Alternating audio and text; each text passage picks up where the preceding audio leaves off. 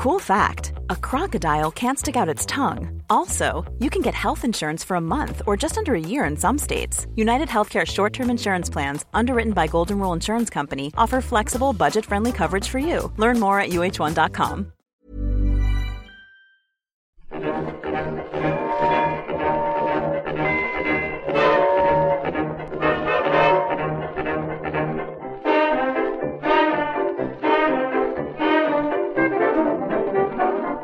buenas, amigas y amigos. Bienvenidas, bienvenidos una semana más al podcast Reload, programa sobre videojuegos que hacemos desde anightgames.com.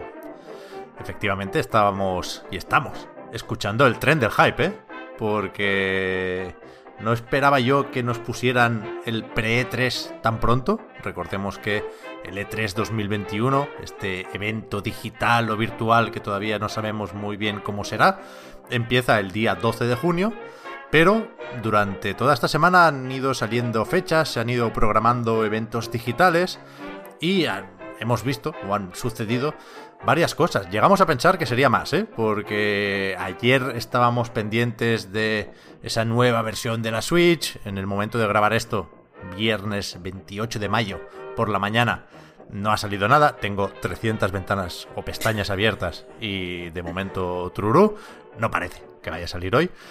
Pero, pero, pero eso, sí tenemos unas cuantas cosas que comentar con Víctor y Marta. ¿Qué tal? ¿Qué tal? Hola.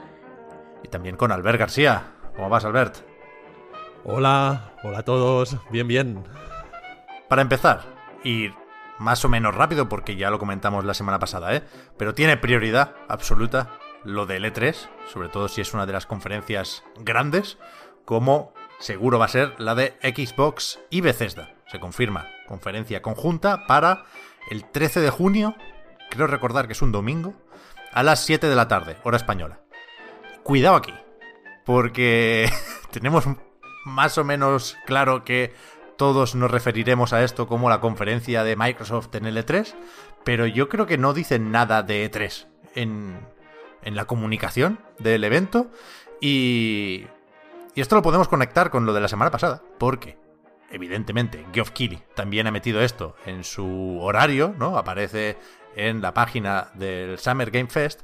Y espérate, que Twitch Gaming ha anunciado una cosa también, no, no, voy a esforzarme en pensar un nombre, Twitch Gaming Gathering, creo que lo llaman. Y dicen que la conferencia de Microsoft forma parte de esto también. Con lo cual, queda más o menos claro que... Tu conferencia este año... y cada día la de más gente.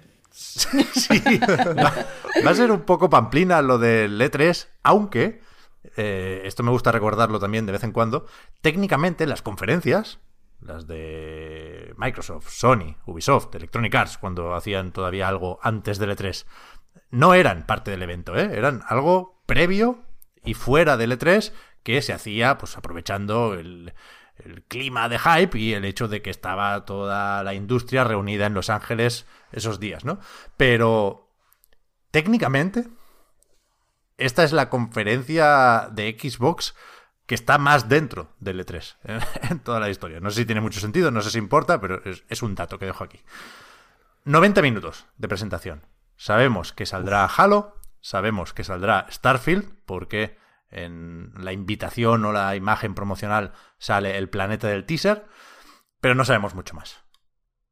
Juegos del Game Pass, habrá anuncios de todo tipo, pero yo creo que es moderadamente misteriosa la conferencia de Microsoft. Como pasa siempre, pero aquí quizás un poco más, es difícil separar lo que uno querría ver de lo que tiene sentido esperar. No sé si me explico y creo que No, habrá ¿a qué- tiempo ¿A qué te refieres? Que, que aquí es, es fácil pedir todo lo que sabemos que está en la recámara. eh, Hellblade 2, Fable, el nuevo Forza, ya ni siquiera el Horizon, el Motorsport de nueva generación, ¿no? Y creo que no vamos a ver casi nada de eso. El Perfect Dark, creo que no están listos esos juegos grandes. Y no sé cómo van a hacer los malabares para no pillarse los dedos enseñando algo que queda muy lejos. El About, el Wild, es que joder, hay un montón de cosas que creo Sí, que sí. no vamos a ver. Y, y no sé si Halo Infinite y el nuevo Forza y lo que sea que están listos para enseñar de Starfield eh, nos va a aguantar eso o habrá que tirar de estrenos en Game Pass. Se habla otra vez de si meten directamente el Battlefield 6 el día de lanzamiento. No lo sé. Pero yo no sé qué pensar, no sé qué pensar. Hombre, yo pienso que simplemente con, con, con, Halo y con Starfield ya está bastante bien. Sí. O sea, sí, yo pienso que sí, porque acostumbrados al ritmo de anuncios que tenía Microsoft en los últimos tiempos, tener dos juegos de este calibre. Es que yo no sé hasta qué punto es, trampa contar Halo Infinite. Que, que sí, ¿eh? porque sale este año y, hemos visto relativamente poco, si me apuras. Pero es que tendría que haber salido el año pasado. No, no, no, me dice nada el que este año sí esté listo Halo Infinite, ¿sabes? Pero bueno, sí, sí, evidentemente hay ganas de ver al jefe maestro. Recordad, recordad lo de la cautela, que decíamos y hacíamos broma eh, en el programa de la semana pasada. La cautela, supongo que no lo dirán eh, en, broma, ¿no? Sino que, que, a lo mejor no hay tanta cosa. Y lo que os dije también de mi visión filosófica personal vital, eh, que mi hype es eh, tiende a menos infinito ahora mismo, que es mi forma de afrontar todas las conferencias de videojuegos. Pero fíjate que Microsoft en Twitter sí ha animado al hype, ¿ves? O sea, sí que ha animado que la gente esté excited. ¿Quién ha sido? Bueno, eso, Aaron Greenberg, no me digas No, hombre, arroba Xbox, vaya, la, cuenta oficial. Ahí, ahí, claro. eso, es vivir a pecho descubierto. ¿Pero qué, van a enseñar? Quiero decir, ya habrá pre-3, ¿eh? Perdonad, no, no quiero tropezarme aquí, aunque es muy goloso. Pero yo creo que esta conferencia necesita un gameplay inesperado. Y el de Halo Infinite no es inesperado y el de Starfield, si me apuras, a estas alturas tampoco. Entonces, ¿qué metemos? Fable, que es el que yo tengo más ganas de ver. Perfect Dark. Es que yo creo que no están listos. Yo creo que... desde, la cuenta de Microsoft, como dice Víctor, es verdad que están dando hype y hablan en plural de exclusivas mundiales. Así que, atendiendo simplemente a eso, sí que tendríamos que esperar eh, algún tipo de sorpresa. Que a lo mejor mm. no es una sorpresa de la envergadura que tú esperas. Bueno, pero sí supongo que vamos a ver algún tipo de gameplay exclusivo, Pep. Se, ha dicho, ¿eh? Varias veces, perdona Marta, que, hay juegos en camino que no conocemos y que van a llegar antes que los que sí que conocemos. ¿eh? Por eso tiene sentido esperar sorpresas, mm. pero, pero creo que falta algún nombre propio. Bueno, ya lo veremos, ¿eh? el 13 de junio. Por sentido común, em, pero esto que decías ahora, Pep, lo contradice un poco. Esto de esperad cosas que a lo mejor no son las lógicas, pero por sentido común uno pensaría que Forza, ¿no? Por el tiempo que, que el equipo de Forza Motorsport están trabajando en la nueva entrega, porque ya se ha visto alguna pequeña imagen, que a lo mejor era una, cinemática probablemente lo que se vio, de un par de secuencias de un coche muy breves, pero y también por equilibrio de catálogo, ¿no? O sea, un, eh, un Forza también te equilibra para un público más amplio. Si todo lo que presentas son aventuras eh, en el espacio, eh, claro, sí, hay que pensar un poco en el público más general. Sin duda, sin duda, pero es eso, que todo el mundo da por hecho que Forza Horizon 5 llega antes que Forza Motorsport 8. O si le quitan el número, pues el reboot de la franquicia, el de Turn 10, vaya. La a ver, eh, la cuestión es que las sorpresas solo son sorpresas si no sabes lo que es antes de que te la digan. Entonces, ahí lo que quiero decir es que ahí es como, bueno, tiene que haber sorpresas. Claro que aquí, en ese punto, ¿no? En el momento en el que deseas que haya sorpresas, ahí tiene que parar la, el cerebro de maquinar, ¿no? Porque, porque no vas a... Si son cosas que no conoces, no vas a deducirlas de ninguna forma. Y yo creo que Microsoft está un poco ahí, o tiene que estar ahí, evidentemente, ¿no? Porque ya no... Y luego lo comentaremos, vaya, si, la, si a lo que tiene que hacer frente es a, a una Sony que está apostando por marcas que ya no van siendo tan nuevas, bueno, pero que fueron nuevas en su momento, ¿no? Como Horizon o, o Tsushima o, o, lo que sea, ¿no? En, digamos, combinar eh, series veteranas y conocidas y tal con marcas nuevas, arriesgadas, entre comillas, o que, bueno, o que dan la, la sensación de una, una, a mi parecer, falsa sensación de riesgo, pero bueno, desde luego la dan. Eh, State of Decay no, no es el parry para eso, ¿eh? ya te lo digo yo. Ya. Y, y, tú ahora puedes ponerte a, a elucubrar eh, y, y, es que quiero decir, eh, es difícil elucubrar en la dirección correcta. Por, por lo que te digo, porque es como, hostia, eso, Recore, ¿no? Imagínate, Recore 2. State of Decay 4. Como no, no, no me interesan, por favor, cancela. Si están en marcha, canceladlos. ¿No? Imaginaos. Haced, cosas, haced cosas, cosas nuevas. lo que quiero decir es que Starfield, porque bueno, porque se ha hablado mucho, pero sería el tipo de, pepino que, que, se podría esperar. Entiendo que ID Software está haciendo algo, entiendo que Machine Games está haciendo algo, ¿no? Que son que.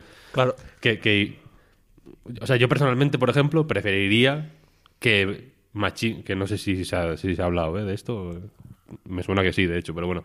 Pero preferiría que Machine Games no anunciara un Wolfenstein 3, por ejemplo, ¿no? Sino que anunciara otra con el Indiana Jones, en principio. Ah, hostia.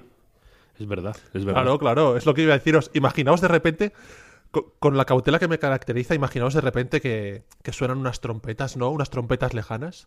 Aparece un, personaje ahí, una especie de. un tipo parecido a Nathan Drake ahí con un sable, ahí blandiendo el sable, y de repente un Harrison Ford hiperrealista le mete un tiro a ese pseudo Nathan Drake y suena la música de Indiana Jones. Ya está. Con la cautela que me caracteriza, ese sería, ese sería un buen momento. Ese sería un buen momento. Matando a la, competencia.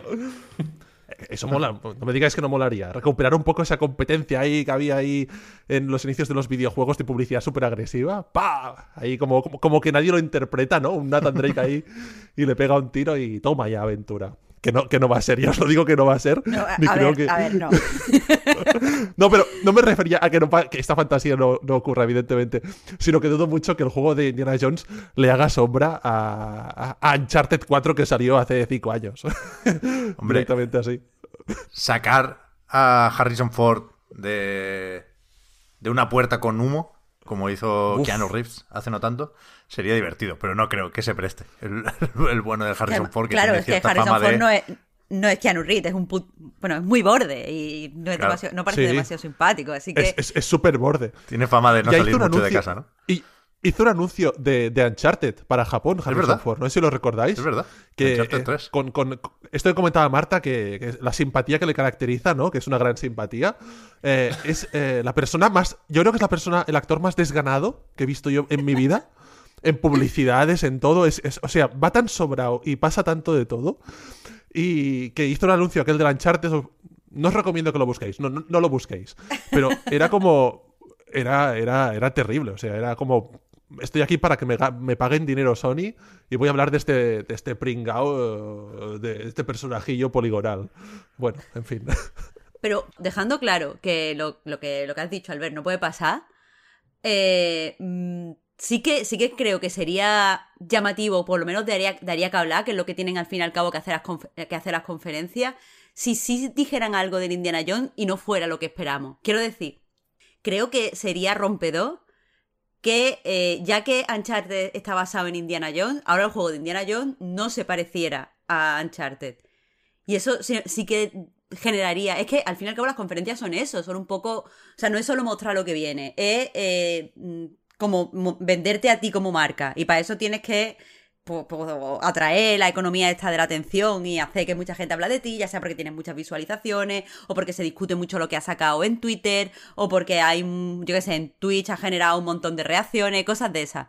Si de repente hacen algo así, que no tiene por qué ser directamente enseñando el juego, sí que podría ser interesante. O sea, quiero decir, vale, a lo mejor no vemos un montón de, de gameplay de juegos inesperados, algunos veremos, sí, pero con que se muestren cosas que enseñen para dónde va a tirar la marca y sean cosas que parezca que se distancia de todo lo que estaba haciendo hasta el momento Microsoft, yo me daría por contenta. A ver, yo, creo que... Yo también.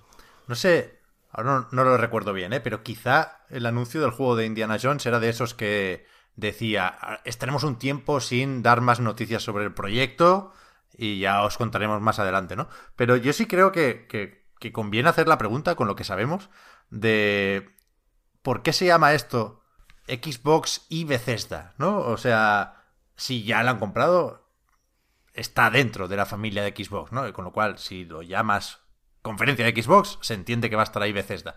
Entonces, el, el que esté al lado, el que se equiparen los dos nombres, es porque quieren recordar otra vez que ahora son parte de esa misma familia, ya digo, porque el nombre de Bethesda tiene mucho tirón, o porque hasta cierto punto Bethesda mantiene cierta independencia, que es lo que se dijo, ¿eh? que seguirían actuando como editora. Es decir, los juegos de Bethesda no los va a editar Microsoft, los va a editar Bethesda, como mínimo durante un tiempo. ¿eh? Que esto es una forma de hacerse la pregunta que importa en la práctica, que es, ¿podemos ver aquí Deathloop y Ghostwire Tokyo? Porque está feo. Yo decía la semana pasada, decía, yo no, yo no lo pondría si fuera Bethesda. Pero, claro, es que se puede recordar que salen para PC, ¿eh? que lo de Play 5 es exclusiva temporal y de consola. Y vete a saber si, si en PC entran en el Game Pass. Que aquí ya dependerá de lo hábil que haya sido cada uno al firmar el acuerdo promocional o de exclusividad. No está claro. Pero. Pero quiero decir, si, si se llama esto, insisto, Xbox y Bethesda, es porque quizás se reparten el tiempo mitad y mitad. No lo sé, Bethesda solía tener una conferencia en el E3, ¿eh? No, no les cuesta llenar ese tiempo. A veces mejor, a veces peor. Pero es curiosa esa, esa parte también del evento. Yo tengo ganas de verlo, entre otras muchas cosas, por esto. A ver, yo creo que hay varias cosas que tenemos que tener en cuenta con eso. Yo pienso que sí van a salir los juegos que salen en Play, que va a salir, por ejemplo, de Blue. Y creo que va a salir, eh, bueno, aparte de porque es inminente, bla, bla, bla, bla, bla, porque, o sea, creo que, el nombre de la, de la, conferencia ya te indica que va a salir al separarlo. Es decir, una, que una cosa va a hacer los juegos de. O sea, porque no se llama Microsoft y Bethesda. Se llama Xbox y Bethesda. Entonces, por un lado van a ser los juegos que, que sale para el ecosistema Xbox y después los juegos de Bethesda, que no están todos para el ecosistema Xbox, más allá de lo que has dicho de Game Pass. Pero esto es una, un movimiento interesante desde el punto de vista de que probablemente si salen en la conferencia, o sea, si Deathloop está en la conferencia de, de, eh, de Xbox, de, de, Microsoft, probablemente no vaya a estar en lo que sea que haga Sony. Y eso obliga a la gente que solo está pendiente a lo mejor de lo que anuncia Sony a tener que moverse a la, a la conferencia de Microsoft. Y eso le interesa a Microsoft. Porque yo creo que a nivel de visibilidad, Microsoft está muy por debajo de, de Sony. Entonces ya está redirigiendo al público. Pero aparte de eso, creo que eso refuerza un poco cierta comunicación que ha estado haciendo en los últimos años Microsoft, que por supuesto es comunicación, no es real, pero es, lo que han intentado decir de la marca, de que está totalmente abierta a colaboraciones con otras marcas, viva eh, el juego cruzado, somos súper amigos de Nintendo, entonces tendría sentido decir, vale, no tenemos por qué monopolizar la conferencia, como tenemos, o sea, Bethesda ya es nuestro. Si tienen que anunciar pues sus juegos con Sony, pues a tope porque somos friendly friends. Pero sobre todo eso, abre un marco de comunicación hacia un público que no es el suyo. Que sí, que en el E3 todo el mundo está pendiente de todo, pero aún así mm, hay, hay público que es exclusivo de Sony y que no se interesa por otra cosa que no sea el ecosistema de Sony. Así que puede ser interesante. Yo, creo que no compensa el, atraer público de Sony, si queréis llamarlo así, a cambio de tener que decir que, que, ese juego no sale en tu consola y sí en la de la competencia. ¿eh? Es decir, yo creo que como mucho si sale el amigo Dinga Bacaba a hablar del Deadloop, dirá, esto sale 14 de septiembre, creo que es, en PC y otras plataformas. Y, habrá. No habrá risas ni abucheos porque no habrá público. Y eh, hasta aquí. Hasta aquí. Todos callados. Sí, sí. sí yo, pienso o, que. O, ni siquiera lo de otras plataformas, ¿eh? Esto sale 14 de septiembre en la Microsoft en PC. de PC. Hasta luego. Chao. Chao. Yo, pienso que se hace constantemente, ¿eh? Lo, que quería decir es que el hecho de que se llame Xbox and Bethesda, a lo mejor también es una cuestión eh, transitoria, en plan que la, adquisición es más o menos reciente, em, también desde un punto de vista casi como de respeto, ¿no? De... No, ahora de repente ya Bethesda, eh, Bethesda ha desaparecido y dentro de Microsoft y todos ahí dentro eh, en un mismo saco. A lo mejor también se quiere hacer como esto poco a poco de forma progresiva y el año que viene ya se engloba dentro de Xbox. El tema es que, ostras, una cosa que quizá van a pensar eh, la, gente que oiga el programa, los oyentes, tal, que, yo soy una persona que eh, entre la cautela y, el poco entusiasmo por, por estas conferencias, o al menos bueno, poco entusiasmo no. Em, digamos que expectativas bajas para no decepcionarme en el fondo. Pero quizá una cosa que os voy a comentaros ahora, acabé de, pensar la, gente que, hostia, este tío Albert, vaya, vaya, manta, ¿no? Está loco, está loco. A mí me, encanta, me encanta, me encanta no tener que poner en el calendario otra conferencia más a las tantas de la madrugada. Bravo, bravo esta. bravo esta fusión. Exacto, bravo esta fusión. Porque es que recordad que la conferencia de Bethesda era a las tantas de la madrugada siempre. Y era como, ¿nos quedamos o no nos quedamos? A las 3 de la madrugada. Y era la típica decisión, venga, nos quedamos. y el día siguiente estabas fatal. Mira, yo soy oficialmente, o quiero, quiero convertirme en, la Anairis Simón del E3. Igual que Anairis Simón defiende la familia, yo quiero defender el E3. Y debería haber el triple de conferencias de madrugada. Es el, son los mejores momentos. No me jodáis. No me jodáis. Ahora no podemos. Pero ¿qué, qué leche estás diciendo? Estoy de acuerdo. ¿Pero qué leche estás diciendo? Pepe, estaba callado. Pepe estaba callado porque estaba pensando lo mismo. pero no tenía eh, el, arrojo necesario para decirlo. Pero ese momento, Pepe nacido ese momento, de la mañana, que ya no sabes ni en qué día vives. ¿Y cómo, ¿cómo se llama el de Bethesda? tienes una mancha de vino ya en el pijama porque, porque ya vas un poco borracho y se te ha caído un poco de vino. acaba de terminar la conferencia de no sé qué, comentándolo en el, en el Discord con, con, la peña, en plan, guau, ¿qué es esto? Vaya mierda, increíble, tal, no es igual. Eso es la puta vida. Eso es la puta religión. Es así. Esto es así, esto es así. si no os gusta. y si no os gusta, pues os jodéis, pero es que es así.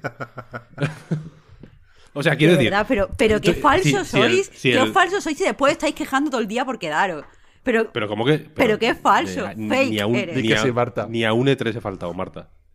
No, Llevo 15, no te digo que haya faltado. 15 años, 15 años hasta las 5 de la mañana y más. y de empalmada, que no, no, es lo mejor. El E3 es, el E3 es eso, el E3 es eso. Es, fantástico, es fantástico. Lo recuerdo. ¿Cómo se llama el de Bethesda? Este hombre, ¿cómo, cómo se llama? El mítico con la chaquetilla ahí. Pete Hines. Sí, cuando, cuando sale... No, no, no, Todd Howard, ¿no? Ah, vale, sí, ah, claro. Sí, sí, Todd, Howard. Todd Howard. Cuando sale con su chaquetilla ahí... Eh, Entiendo, entiendo que os guste, eh, Víctor y Pep, ver, a Todd Hines ahí con su chaquetilla ahí. Todd Hines. A las 4 de la madrugada. ha hecho un de Morgan Freeman. Es verdad, es verdad. Pero eh, a las 4 de la madrugada ver a este señor mm, anunciando un Skyrim que saldrá al cabo de una década y un Starfield al cabo de 5 años. No hay plan mejor, no hay plan mejor. No, a ver, quiero decir, evidentemente tiene un punto sadomasoquista. Yo eso lo sé. Pero ese momento en el que te están hablando, ¿eh? en el que te están hablando de un juego de móviles de Elder Scrolls. Uf. Y, después viene Elon Musk, por ejemplo, a hablar de, sobre el Starfield. ¿Sabes? Cosas, ese, tipo de, experiencias, para mí, es, para mí es la salsa de la vida. Yo, esto no lo respeto nada. Yo esto no lo respeto nada. porque al final todos sabemos lo que acaba pasando, que es que yo no sé tú, Víctor, aunque creo que también, que es que nos ponemos todos full, eh, o sea, conectamos emocionalmente con Pep. Y entonces, si ha pasado algo, lo más mínima tontería, estamos hiper eufóricos, como ¡Wow! ¡Madre mía! El mejor año de la historia de los videojuegos, el mejor E3. Y si no ha pasado nada, pero ha sido normal, eh, qué desastre, es que esto no mm. merece la pena, el próximo E3 no nos quedamos. A mí no me gusta tener, eh, tener esos viajes emocionales de Pep. pero no, pues que me dis mal el E3. Todo, la gracia de verlo de madrugada es que, o sea, no hay que quedarse con lo malo.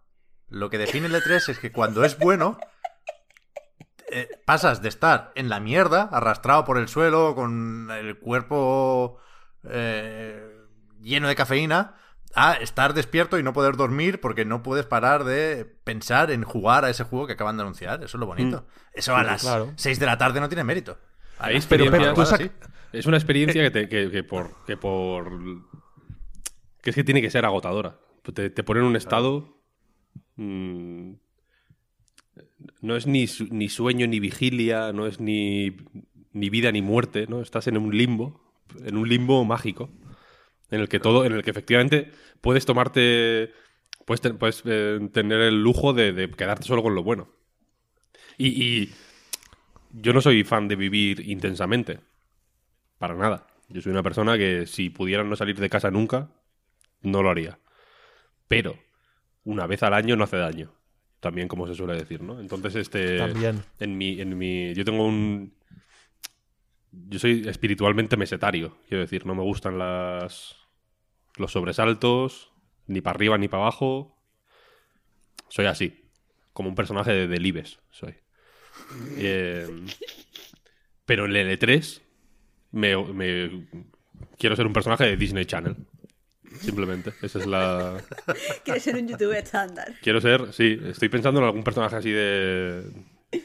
Ahora, ahora todos los personajes de Disney Channel, Channel tienen como cosas de drogas y tal, pero en su ¿Qué, momento qué? no. O sea, que todos salen como en series así de... ¿no? Como muy intensas y... A ver, La- que, que gritan y hacen cosas de youtuber, claro. Y sobreactúan. Pues eso, pues eso. Yo, eh, claro, efectivamente. Eh, una vez al año me gusta sentirme como Ibai. ¿Sabes? Como pensar que puedo gritar por, ¿Ves, por ves- cualquier ves entrenándote, Víctor. ves entrenándote para el combate del año que viene. Poco a poco, si quieres aspirar Claro, a a eso. mí no me pueden invitar Pero a eso porque solo, solo una vez al año actúo de esa manera, pero una vez al año. Y este año, de hecho, o sea, estoy, esto es un poco profecía autocumplida, ¿no? O- o estoy yo también creando hype. Porque este año, lo digo porque me ha llegado esta mañana antes de empezar a grabar, me he comprado vestuario para el E3. Nosotros lo hemos visto ya. Vosotros lo ¿Es el visto. chándal más cómodo? ¿Es un chándal cómodo o qué es? ¿Cómo, cómo es exactamente? es cómodo, es ¿O es un cómodo. Eso sería lo lógico. Es cómodo. Un chándal lógico, se- un chándal cómodo sería lo lógico, pero es Víctor. Hablamos de Víctor. No es un chándal cómodo. No. De- tiene pinta, de, tiene un- pinta de ser la cosa más incómoda y más y que me, y que me va a joder la vida más que, que, me- que me he comprado nunca. Lo he comprado en AliExpress. Una bat-. ¿Una batamanta o algo No así? puedo decir, no puedo decir ¿Cómo? nada. No, porque eso, eso sería cómodo, eso sería cómodo. No es cómodo. no se puede decir, no se puede decir. Estamos bajo Una- NDA. Víctor, yo te veo, Víctor, con una buena túnica de estas tun- tunecinas. Ahí marrón, con su capuchita a los Jedi. Yo te veo ahí, con ese estilo. Tengo un kimono, pero no es eso, no es eso. Bueno, tienes Pero un eso. kimono y, y una, y una sotana. Que el E3 o se vive a tope o no se vive. Si no es eh, apropiación cultural. Esto es lo más cierto que se ha dicho en este podcast. Pero una cosa, eh, teniendo como con, desde un punto de vista casi de científico, hagamos un análisis y partiendo del espécimen PEP, ¿no? que yo creo que es el, el espécimen El- digno de estudio el en, en estas cuestiones. El Homo Pepus del E3, ¿vale? O sea, yo no creéis que yo recuerdo con, con mucho cariño cuando hace ya como un montón de años eh, hubo el tema de Last Guardian. Que eso para mí fue el, el clímax, Pep, tú estabas de acuerdo. Sí, sí. Que hiciste unas mascarillas y todo. No sé qui- quién hizo unas máscaras en la, en la oficina. Sí, sí, yo lo Y, recordé. y- y se sufrió, durante años se sufrió. Y finalmente se anunció. Y acabó siendo un juego que es increíble y del que se habla muy poco. Y es el de la. Guardian. Y no sé qué, no sé qué en S3 ya eso. No, no- no pasamos página en S3. Tan, al menos en tu caso, Pep, que hostia, eso fue una explosión. Yo recuerdo que eso fue una explosión de alegría. Un poco sí, Pues un poco sí. paja. Yo no aspiro a volver a eso, ¿eh? Eh, Ya comenté que me pareció muy acertada la reflexión que hizo Kyle Bosman en su vuelta a YouTube con. ¿Cómo es? Delayed Input, creo que se llama ahora el programa. Buenísimo. Que decía que, que ya nada nos puede sorprender, que, que la idea del megatón eh, no ha desaparecido, pero sí se ha matizado mucho, muchísimo por filtraciones, porque la industria ya no funciona como antes, porque ahora estamos eh, controlados por, por la lógica empresarial, ¿no? Hasta cierto punto, y hay una serie de estrategias muy marcadas, pero... Pero es verdad que el E3 ha cambiado, que los videojuegos han cambiado y que nosotros mismos ahora pedimos un poco más de realismo y un poco menos de hype, ¿no? Evidentemente no se me escapa que este es el año de la pandemia, que es el año de después del crunch, de después de Cyberpunk, que, hay que tener más cuidado al enseñar ciertas cosas. Sin duda, sin duda. Pero. Pero al final. Yo sigo pensando, y llevo muchos años diciéndolo, que nos conformamos con poco. En el buen sentido, ¿eh? Por nuestra parte y mm, por parte de las compañías. Yo no creo que sea exigente. Por mucho que me decepcionen la mayoría de las conferencias. Creo que me decepcionan porque la mayoría son malas. No porque tuviera las expectativas muy altas. Yo creo que con, con enseñar esos dos, tres juegos que la gente espera, con enseñar dos, tres sorpresas, te queda una conferencia de 90 minutos fenomenal. Pero... Pero veremos qué pasa, veremos qué pasa. Te doy la razón. ¿Sabéis que tenemos que comentar son. cinco eventos digitales? Hoy. Bueno, ahora, sí, en un rato. A no ser que, que- que paren las rotativas porque, porque vemos la nueva Switch. eh, esto es lo que está en el guion. Pues ya digo, es, el pre 3 Es el pre 3 Empezamos por Horizon, Forbidden West. ¿No quieres empezar por Sonic? No quiero siquiera hablar de Sonic. O sea, si hay que sacrificar un evento digital, va a ser el de Sonic. O sea, escuchadme bien, ¿eh? Antes tacho de la lista. Sonic Central que Dying Light 2. ¿Pero qué dices? Hombre. No estuvo tan mal. A los hechos me remito, ¿eh? Empezamos por Horizon. A mí me gustó. que necesito coger aire. Eh, ayer vimos ese State of Play que se anunció hace poquito. Nos dijeron que serían 20 minutos, de esos 15 de gameplay.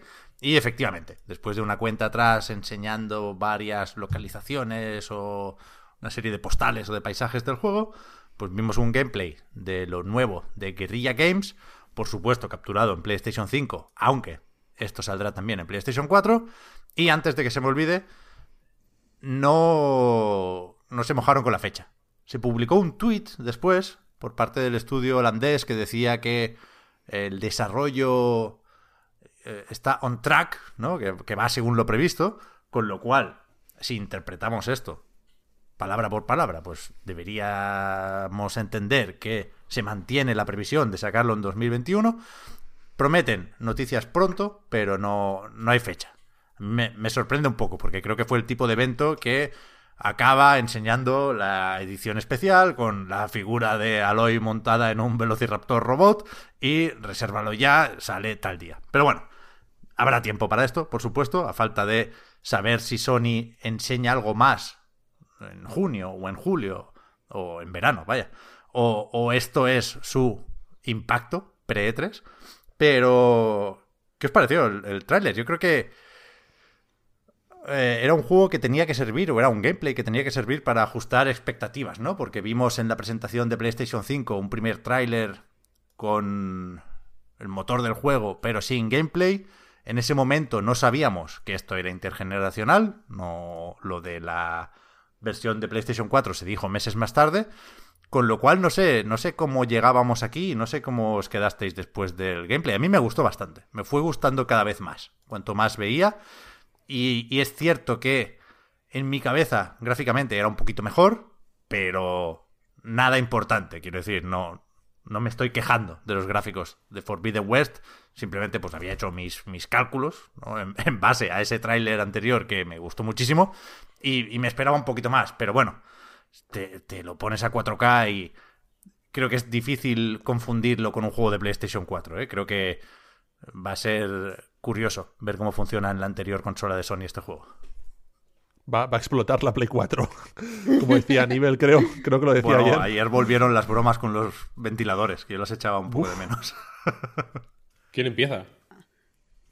Yo, si queréis, pero mm, no sé si, si voy a matar mucho el hype, porque no es que lo viera mal, me pareció todo muy correcto, enseñaba cosas, o sea, todo el tiempo fue muy interesante, pero lo vi quizá Mm, excesivamente continuista con respecto al primero. Entonces quizás mi bajona viene porque no me gustó demasiado eh, el primer Horizon y en este no vi nada que me, que me reenganchara. Y eso que estaba relativamente a tope, porque durante eh, la cuenta atrás para el evento, pues pusieron, había puesta como cierto, cierta música, ciertos ambientes que a mí me, me estimularon mucho. Pensé que iba a haber no sé, algo, algo disruptivo, algo que de verdad me pareciera totalmente nuevo. No me refiero ya al nivel de graficotes, sino al nivel de, pues no sé, la, historia y el mundo que crea. Me gustaron mucho las partes estas de debajo del agua, mm, pero, pero ya te digo, muy continuista, en mi opinión. Ya, yo creo que eso teníamos que asumirlo cuando se dijo que saldría en Play 4, ¿eh? Por eso decía que hubo un tiempo, y conviene recordarlo en mi opinión, en el que vimos el tráiler de Forbidden West pensando que era solo de PlayStation 5, ¿no? Pensando incluso, creo que invitaron a esto desde Sony, que era el abanderado de la nueva generación. Eh, insisto, meses más tarde supimos que eso no podía ser porque era un juego intergeneracional. Pero vaya, perfectamente válida la, opinión, ¿eh? Yo, yo, también creo que, que hay gente que esperaba más cambios en la fórmula de Horizon, igual que hay gente que parecía ya que estaba perfectamente bien. Y estoy un poco entre medio, ¿eh? Porque creo que sabiendo esto, que no puede haber un cambio revolucionario porque tienen que meterlo en una PlayStation 4, creo que al, final, y mira que es formulaico, ¿eh? Pero si a un mundo abierto le metes un gancho y una parabela, tienes muchos números o muchas papeletas de mejorar ese mundo abierto. Con lo cual, a mí de entrada no me parece mal. Me gusta también lo de poder bucear. Y lo que más me echa para atrás a mí es la interacción con otras personas. Que, parece que está hablando de la vida real, pero no, hablo del horizonte. Me sobran las tribus, me sobran los ah, amiguetes. sí, sí, sí, sí, Yo, a mí me gusta más el Horizon salvaje, ¿no? Aloy y los Dinobots y ya está. Todo lo demás me sobra, la verdad. Entiendo que es necesario para la historia, ¿eh? Pero no me, no me compensa tampoco la historia de Horizon, de Zero Down en este caso. Veremos por dónde tira Forbidden West. Pero por lo demás estoy con ganas, estoy con más ganas que la semana pasada, ¿no? Y, y me gustó mucho, tengo que hacer mención al momento ulti, al momento Genshin Impact, cuando la cámara gira y se acerca mucho a Aloy y pone una especie de cartucho de modificador a su lanza para pegar con un ataque especial. Y no solo eso, que es muy espectacular y creo que animará los combates que falta le hacían. Eh, me gustó mucho lo de después, que es una especie de quick time event en el que tienes que acabar apuntando, ¿no? Cuando se le sube al enemigo y rebota y a bocajarro le dispara una flecha en el corazón. Eso tiene algo, escuchadme bien, de Metal Gear Rising. Y que me caiga un rayo aquí mismo si no ese es el camino. yo, en mi caso estoy en, sintonía total con, Marta. Em, a mí la primera entrega, esto desde un punto de vista personal, no acabó de entusiasmarme. Eh, y eso que fue un juego que me llamaba mucho la atención antes de que saliese. Pero cuando lo jugué no, no acabó de entusiasmarme el primer Horizon. Pero sí que entiendo que sea un juego popular porque visto desde, en perspectiva desde fuera, pues tiene muchas, muchos valores y características para que sea popular. El gameplay de ayer, tú decías, Pep, que a lo mejor, pues quizá podías esperar un poco más. Yo, desde mi punto de vista, hostia, eh, yo no sé qué, más se puede esperar. O sea, es que técnicamente lo, tengo ahora mismo delante, lo estoy volviendo a ver y me parece increíble. O sea, es que no, o sea, me parece una salvajada. ¿no? Es pedir más, pedir más. ¿Qué, ¿Qué, es exactamente? Porque es que es que, de verdad, mm, estoy viendo la versión de YouTube ahora mismo, no estoy viendo la versión en 4K, pero me parece, o sea, demencial. O sea, a nivel de detalle de los personajes, de escenarios, es que no, no sé. Es que... Em, yo recuerdo cuando apareció el anécdota batalleta, cuando apareció el primer Unreal, que con un amigo del cole se compró una revista, la Micromanía o así, y vimos unas capturas del, primer Unreal. Y en aquel momento, eh, aquel amigo del, del cole, Cristian, me dijo que Albert, esto va a ser el, tope de los videojuegos, ¿no? No, se va a poder hacer ninguna cosa. No, se va a poder hacer ninguna cosa más porque el ordenador ya es que es tarjetas aceleradoras 3D Voodoo y ya es que es el tope. yo me lo creí. Súper inocente, en plan. Ay, me lo creí. esto, me parece demencial el vídeo. Y, es lo que decía Marta también de que, al menos por lo que se ve, pues es bastante continuista. Y, si no acabó de, fliparte o de gustarte la, la primera entrega, pues esta parece que va en la línea. Pero, pero bueno, esto ya es una cuestión personal. Yo simplemente, desde un punto de vista más de análisis, un poco más periodístico, eh, que no dijese en la fecha lo veo un poco raro, especialmente con lo que decíais de las ediciones. Pero sí que lo que pienso es que esto es una demostración de músculo técnico. Me da igual si sale en Play 4, esto es la versión de Play 5, me parece que se ve de otra galaxia. O sea, me parece increíble este juego. Y, y pienso que a quien le gustase el anterior va. Y a quien valore mucho los graficotes va, va, va, a alucinar. no olvidemos que esto, antes de que lo regalaran con el Play at Home, y antes de que saliera en PC, no, no sé qué números tendrá ahora, pero que esto vendió, no sé si eran 10 o 12 millones, algo así. En cualquier caso, números de franquicia de primera división en PlayStation, ¿eh? Yo estoy con Albert, yo no sé qué, más le pedís. He visto a mucha gente en plan, bueno, los gráficos no están tan bien, pero, pero, pero soy, soy yo el único que juega a juegos malos entonces, porque yo estos gráficos no los he visto en la puta vida, tío. ¿No? O sea, lo que juego yo es peor o algo así. Porque de verdad que me parece brutal. Por, por músculo puro, la cara de Aloy me parece una puta locura. Increíble, espectacular. Eh, una expresividad bestial. Eh, pero más allá del polígono bruto, digamos, la, luz. ¿La luz? ¿Qué? O sea, la, luz es increíble. En la, la parte de esta que es que es como una selva más frondosa antes de salir a la playa, donde está el enfrentamiento con el con el robot este más, grande y tal. Antes de que, de que hackee al Velociraptor este, digamos, ¿no? Para ir para allá. Sí, sí. Eh, toda esa parte es bestial, tío. Cómo se filtra la luz entre la, entre la vegetación. Una, tiene una densidad, o sea, te, te prometo por Dios, sin ser yo para nada fan de Horizon, ya que, casi es un meme, ¿no? Pero siempre sale Horizon, decimos que no nos gusta, pero es que es, sí, sí, tenemos póker, por eso digo que no es, no es necesariamente representativa eh, No, no, para nada, para nada. Eh, pero eh, lo, primero que hice ayer cuando vi esto fue bajarme el Horizon en la Play 4. o sea, en la Play 5. Para, para ver si, si llego a este con un poco más de gusto, ¿sabes? Porque, porque lo que vi ayer de verdad que me dejó loco loco. Fíjate, Víctor, no quiero adelantar acontecimientos, pero yo encontré un, pequeño truco, un life hack, para que te guste más Horizon Forbidden West, para pillarlo con más ganas. Que es jugar al Biomutant antes, no al Horizon, al Biomutant. ya, pues mira, pues ya, lo he hecho, así que, así que por podemos... Eso, por eso, doy fe que funciona, vaya. Que, que entiendo que el... O sea, entiendo que hay X cosas que que son un poco de coña, ¿no? Como que metan la parabela en la secuela del juego que se que se tuvo que enfrentar en su momento al, a la comparativa con Breath of the Wild, ¿no? El, oficialmente extraoficialmente conocido como el juego de la parabela. Eh, es un poco de, es un poco de coña, ¿no? En plan, ¿qué hizo este juego? Tenía una parabela, mete. Mete parabela.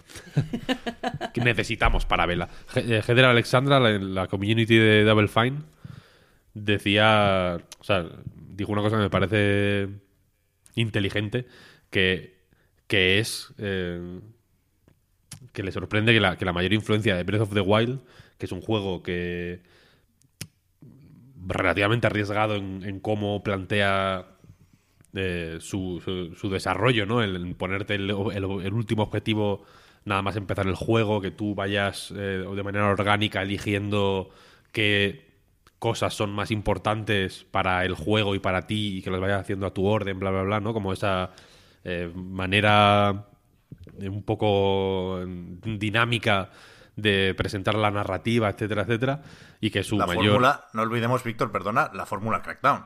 La fórmula Crackdown, efectivamente. Eh, obviamente el, aquí el pionero fue Crackdown. Eh, y que su mayor influencia, en vez de ser en, ese, en, ese, en esa dirección sea la parabela. Eso es la. ¿Qué es un juego Breath of the Wild? Uno que tiene parabela. Pero la cuestión es que, joder, que, yo esto lo, lo, estaba viendo. Lo vi ayer, de hecho.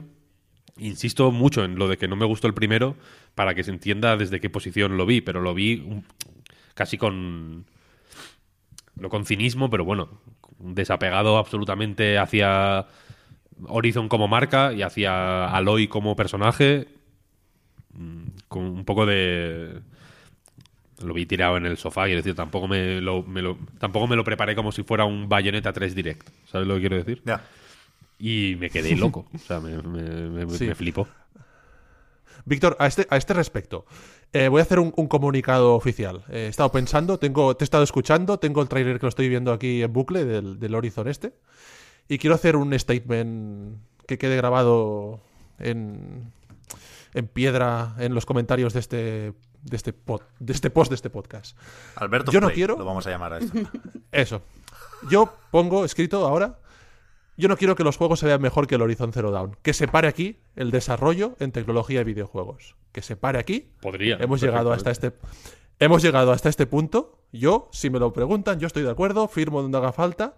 Hemos llegado hasta aquí. A partir de aquí, las compañías que se dediquen a mejorar otros aspectos, por ejemplo, su funcionamiento interno, pero ya hemos llegado a este punto de, realismo visual.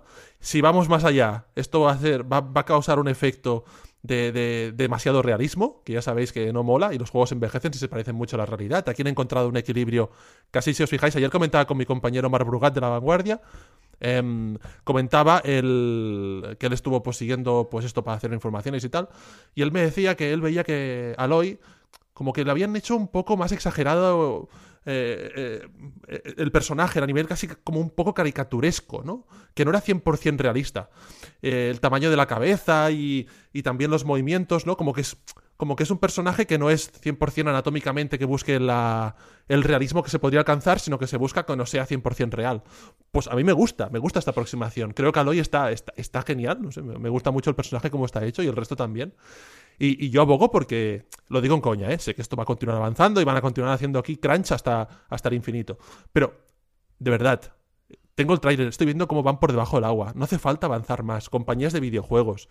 Hasta aquí hemos llegado, de momento durante unos añitos, y ahora seguir mejorando otras cosas, haciendo que los juegos sean un poco más interesantes. Pero es que con esto quiero decir que técnicamente esto es una burrada. No sé. No sé si es que estoy flipado o no tengo el conocimiento para valorar los gráficos suficiente. No soy Digital Foundry, pero es que me parece. O sea, igual al, increíble. yo, como hemos estado jugando al 1943 y, al Capitán Comando recientemente, igual esto y esto nos impresiona mucho más. Yo esta semana, por ejemplo, la he dedicado a, a, casi toda la semana. Entonces entiendo que el salto para mí, para mí igual es más bestia, pero de verdad que me parece muy, muy tocho. Joder, que no, no sé si se ha malinterpretado una cosa que he dicho, que lo que yo me refiero es que a mí personalmente no me interesa los graficotes. O sea, que este podría haber sido el juego más absolutamente top de todos los juegos top que alguna vez se han hecho. Y es que como es algo que no me interesa, pues tampoco le, le quiero prestar demasiada atención. Yo, o sea, al nivel burro en el que veo yo los gráficos, a mí entre esto y, lo siento Pez, eh, de las sofás parte 2, pues tampoco, o sea, como que me da igual. Si es que yo todo lo que juego es con arte que no, no intenta ser fotorrealista. Entonces, mm, yo qué sé, si es que no, no digo que no sea top o que sí sea top, lo que me refiero es que me da igual porque me sigue sin interesar demasiado el universo que construye. Ya, yo, yo le decía más por Pepe, que ha dicho muy rápido como bueno, yo lo decía porque es muy fácil imaginar un juego que se ve exactamente igual que el tráiler. Que aquí puedo pecar de ingenuidad y de todo lo que queráis. Pero, pero de verdad, tampoco creo que sea nada polémico decir que el tráiler se ve mejor. incluso, voy a decir la palabra maldita, no sé si incluso se puede hablar de downgrade. Mejor no, porque no estamos comparando gameplay con gameplay. Pero, pero de verdad, mirad la iluminación del tráiler. Es otra iluminación. Y es mejor. Y no pasa nada. Sigue siendo la hostia esta. Pero, pero teníamos una referencia. No para hacer la comparativa 1-1, pero es una referencia a la hora de imaginarnos cómo sería esta secuela de Horizon. Me valen estos gráficos. Me sobran. Me sobran. Es la hostia. Y a 4K, pues ni te cuento. Vaya. No me estaba yo quejando de gráficos, ¿eh? De hecho, creo que he dicho que no me iba a quejar de los gráficos. Al revés, me valen también, ¿eh? Lo que dice Albert lo suscribo totalmente. Y si acaso, y lo que decía de que me gusta más un juego salvaje, de explorar y no saber lo que te vas a encontrar, también lo decía porque es que los, los colegis me, me quitan. El diseño de Aloy me parece fenomenal. El diseño del colega con el bigote y la cresta es de Killzone. Y no lo quiero aquí fuera pero a tope con Horizon. Tenía ganas de, de, de, ver una fecha también para condensar y concretar el hype, ¿eh? Estoy con muchas ganas de jugar a esto. Yo este lo voy a jugar como un, como un, como un animal. Como un animal. Como, pues un, como un salvaje. Los velociraptors tienen, tienen Es que estoy viendo, es que estoy, estoy callado porque estoy. Los velociraptors tienen sierras, sierras eléctricas mecánicas en la boca, son increíbles. No sé, no sé. Estoy, estoy, impresionado. Dicho esto, yo o sea, sigo con el miedo de que me pase como con el primero. ¿eh? Tampoco. A mí el graficote me, me interesa, me, me, pierde, la verdad. Y no, y no, me, no me cuesta reconocerlo pero me da un poco de miedo ese que, pueda ocurrir lo mismo, ¿no? Porque el primero también me parecía muy... o sea, el planteamiento del primero me parecía muy seductor y muy atractivo. Eh, y luego creo que se, se resuelve de una forma bastante más random y, y, un poco menos interesante, vaya. Mm. A ver, a ver aquí qué ha pasado. Sonic Central. ¿Lo visteis? Ayer, a las 6 de la tarde. Yes. No. Celebración. Cumple 30 años. Sonic el Erizo. Felicidades. Felicidades. Lo primero. gracias por acompañarnos, acompañarnos durante tantos años. Pero el evento a mí me pareció flojo, flojo, flojo, flojo. Y como siempre, he visto a gente encantada con el evento. No pretendo yo hacer que nadie cambie de opinión, pero resumen rápido. Vimos aquí Sonic Colors Ultimate.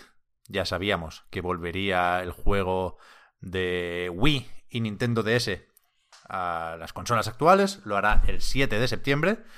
Y parece que cambia lo justo. De hecho, las muchas escenas del tráiler que vimos ayer eh, las acabo de ver en el tráiler de lanzamiento del juego original en noviembre de 2010. Mm, no esperábamos aquí tampoco un remake hecho de cero con un motor completamente nuevo. A la gente le gusta Sonic Colors, a mí no me entusiasma, pero no. No me parece mal que lo traigan de vuelta. De hecho, lo que sí me parece es moderadamente bonito y, y ya veremos qué sale de aquí. Después está Sonic Origins, que es un recopilatorio con la trilogía original de Sonic más Sonic CD. No he conseguido encontrar confirmación sobre esto, pero entiendo que funcionarán con el retro engine famoso de Taxman, que de hecho ahora se llama Star Engine, creo recordar, lo han evolucionado de alguna forma. Y esto implica, pues, formato panorámico, las físicas de siempre, 60 frames a tope.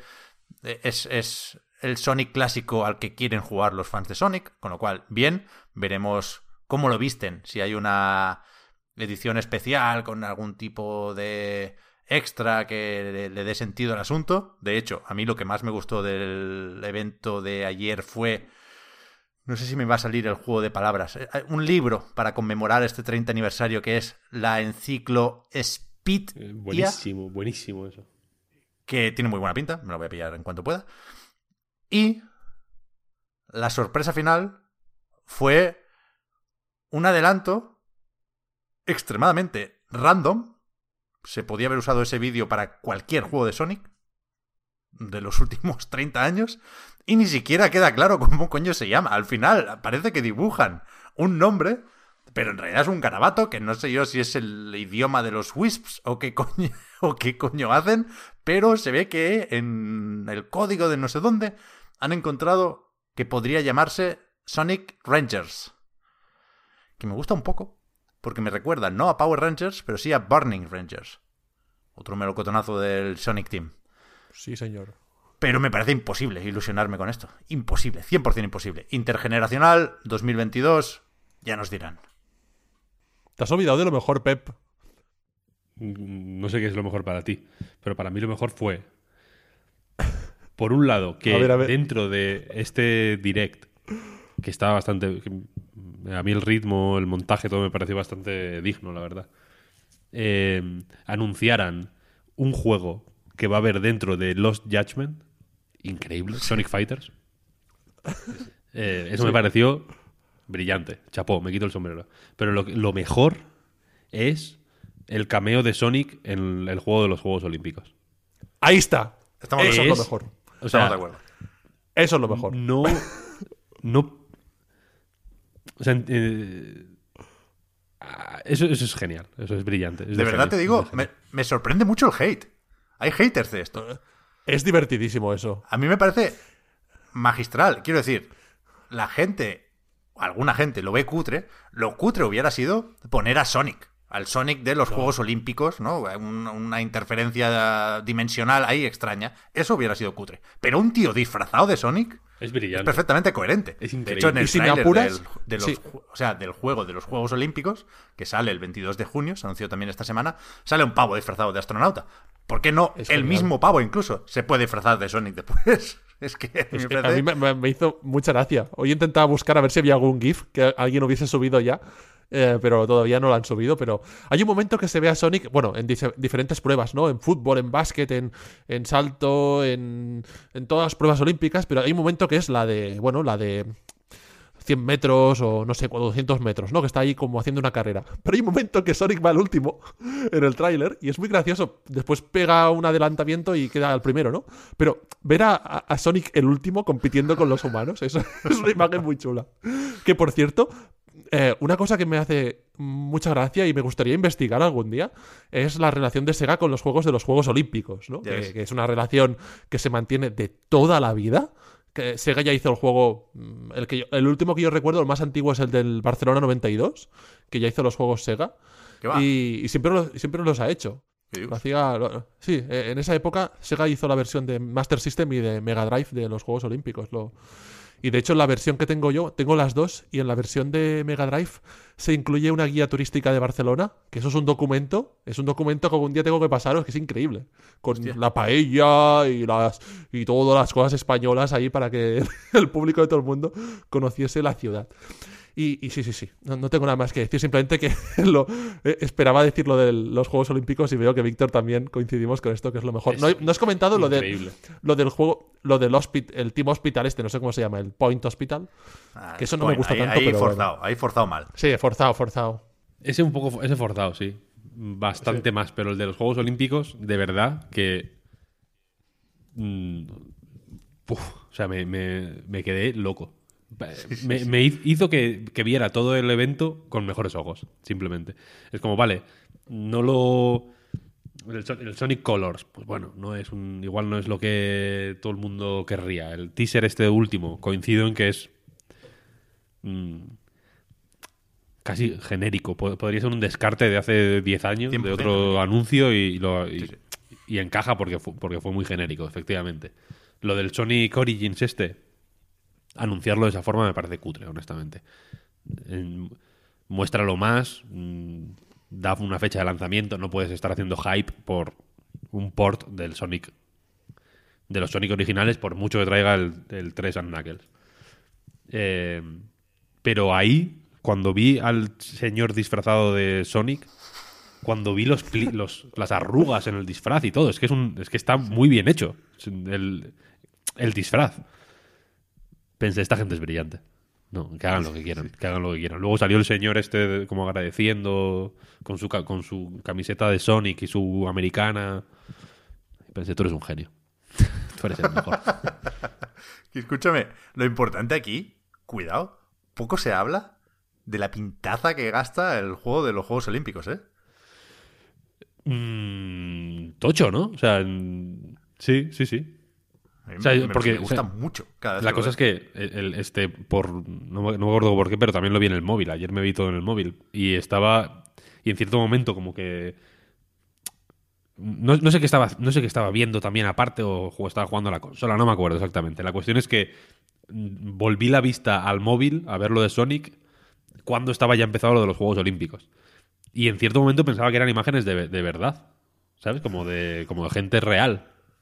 porque Sonic era claramente una persona disfrazada de Sonic. Entonces fue como, joder, que. Y, eh, el narrador decía como Sonic participará en los Juegos Olímpicos. Lo, dijo así, ¿no? Y pensé, ah, bueno, pues la típica chor, yo qué sé, típica chorrada, ¿no? De los Juegos Olímpicos, igual que estará Sonic y estará Hello Kitty, o no, o, quien coño sea. Como que me, pega que haya gente disfrazada de, de personajes en los Juegos Olímpicos de Tokio, ¿no? Y cuando vi que era el juego, pensé, joder, mm, muy guay, ¿no? ¿no? sé si es... Mm, mm, no he prestado mucha atención a este juego, pero no sé si es rollo track and field o... Imagino que sí. Pero tiene fútbol, tiene baloncesto, tiene ping-pong. Quiero decir, debería haber muchos clásicos arcade de Sega medio disfrazados o metidos aquí. No sé, yo imagino que el juego de fútbol es Virtua Strikers, vaya. Creo que, creo que puede ser completito. El tapado. por cierto, fe de ratas por mi parte. El juego de Barcelona 92 no lo hizo Sega. O sea, apareció en Master System y Mega Drive, pero lo hizo un estudio que se llama Text Design Studios y lo distribuyó US Gold. pero sí, lo tenía mal, lo, recordaba mal, pero sí que eh, Sega lleva muchos años eh, haciendo juegos de estos. Recordad que hace como 8 años en las Olimpiadas, yo qué sé, las de 2000, de hace 8 años, no, quiero pensar ahora, 2012 eh, incluyeron, esto es una cosa muy que era muy friki, incluyeron a gente de la prensa. Sí, sí, nosotros salíamos por ahí, esto? el nombre solo. Nosotros ¿Ah, salía el nombre. Eh, sí, sí, yo, era como el, saltador de, salto longitud, era muy friki eso. pero no salía el nombre nuestro, salía como el, apodo, el apodo que teníamos en aquella época. Era muy raro. Algo así, algo así. Pues sí, sí, era Londres 2012. Iba a decir, es que antes me ha extrañado al ver porque yo recuerdo haber escrito la noticia de cuando Sega eh, llegó al acuerdo con, yo qué sé, ¿qué es esto? El COI, ¿no? Para los derechos. Y no sé si fue para los de Sydney o algo así, pero vamos, ya existía a nightgames.com. Sí, sí, pues tenías razón. recuerdo por muchísimos años. Y de hecho son tan cafres que el año pasado con... O sea, el año pasado no. La última edición con los de... ¿Qué era? ¿Río? No, no hicieron el juego porque no... Supongo que no les salió, ¿no? Como le pasa a Electronic Arts con los NBA Live y, nos quedamos con Mario y Sonic en los Juegos Olímpicos. No había atletas profesionales virtuales de ninguna forma. Pero este año yo creo que es la fórmula buena para Sega. Siguiente. Dying Light 2. Stay Human. Le han puesto una coletilla y lo ¿visteis el evento? Este no lo vi. Estuvo bastante bien. Sí. Es que me lo digo desde la sorpresa, ¿eh? porque yo no daba un duro por Teclan, ni por este proyecto, ni por este evento digital, si me apuras. Pero estuvo más o menos bien presentado, con una puesta en escena curiosa, con un escenario ahí medio real, medio virtual, en una azotea de, como coño se llame, la ciudad infectada que nos vamos a tener que recorrer aquí. Pero estuvo bastante guay. Anunciaron la versión esta Platinum del primer Dying Light, que ya se había filtrado y que está disponible con descuento y hostias, estuvieron hablando de pues, un poco las motivaciones del protagonista, las decisiones que tomaremos durante el juego. La típica cháchara que no está mal, no hace daño a nadie, pero tampoco nos descubre muchas cosas que no supiéramos sobre el juego. Y el tema es que vimos un buen cacho de gameplay también, no sé si 7, 8 minutos era el tráiler. Y creo que aquí la buena noticia es que no hay noticias. Y esto es lo que me sorprendió, ¿no? Porque veníamos de muchos retrasos, muchos meses de no decir ni enseñar nada. Comprensible en parte, como en cualquier otro proyecto o en cualquier otro estudio por el tema de la pandemia, faltaría más, pero aquí teníamos el extra de, bueno, una serie de informaciones y de reportajes que hablaban de un, cierto mal rollo en el estudio, malas prácticas. Pintaba la cosa mal, la verdad. Creo que era eh, moderadamente normal eh, pensar que algo se podía torcer aquí, pero lo que vimos se parecía mucho al gameplay que se enseñó en el E3 de 2019, que era un gameplay sorprendente por ambicioso y por pulido y por... No sé, creo que era un salto conceptual respecto al primer Dying Light, manteniendo las bases y recordando que ese juego gustó mucho a mucha gente, que joder, me, me pareció sorprendente. O sea, que simplemente hayan hecho un, un paréntesis de dos años y lo retomen como si nada hubiera pasado, me parece a priori una buena noticia. ¿eh? Me, joder, es que me gustó lo que vi, me gustó bastante. Sí, yo solo me acerqué al evento porque pensé que, que bueno, que, si no lo veía yo nadie iba a escribir a Night. Me he equivocado, evidentemente. Eh, sí que en realidad sí que hay titular, Pep, porque han puesto al final fecha de lanzamiento. Porque durante los dos retrasos que tuvieron, eh, en el primero creo que pusieron fecha de lanzamiento, pero en el segundo ya creo que, hicieron el retraso sin poner ningún tipo de fecha. Y ahora ya se supone... Si no es así, o sea, en el segundo sé seguro que no pusieron fecha. En mm. el primero yo creo que lo retrasaron y directamente dieron la fecha, pero si no es así, como hubo otro retraso, pues es que no se cumplió. pero vamos, que se va, se supone que este, este Human o, como Dying Light 2, este Human, se, se va a lanzar el 7 de diciembre han puesto ya, además, han enseñado las dos ediciones eh, físicas que van a sacar, así que se ve un poco más adelantado que las anteriores veces que han fijado fecha de lanzamiento. Y a mí la verdad que también me ha sorprendido un montón el, gameplay, porque el vídeo creo que está muy bien mostrado para enseñarte eh, los puntos fuertes del juego. Quiero decir, eh, evidentemente la franquicia ya es conocida por el movimiento vertical, no por nada tanto la broma esta del parkour y tal y cual. Pero creo que, aquí se ve especialmente interesante, especialmente atrayente todo esto de del movimiento vertical. Y aparte me, sorprendió el uso de. O sea, que ya estaba en el primer juego, lo de que por la noche todo es más peligroso y es más fácil que te rodeen eh, los infectados y tal y cual. Pero aquí utilizan el gameplay para enseñarte las armas nuevas mm, que tienen como luces y tal y te pueden ayudar un poco a moverte por las noches. Me parece que están muy bien presentadas, se ve todo muy claro. Así que en realidad sí que, sí que me gustó. Son siete minutos y medio el, gameplay nuevo. las ejecuciones y la patada voladora que tiene eh, son, son, increíbles. Eh, yo no seguí el evento en directo, pero mientras lo estabas comentando, he puesto el vídeo de la noticia que publicaste, Marta, eh, en A Night y, lo que me sorprende un poco la fecha. la fecha, o sea, genial que hayan puesto fecha, parece bastante... O sea, es que no es típico que lancen juegos en, diciembre, como sabéis, ¿no? Mm. y el 7 de diciembre, pues, es un momento en el que ya, eso que se dice, ¿no? Está todo el pescado vendido. Pero, pero quizá no quieren pillarse los dedos.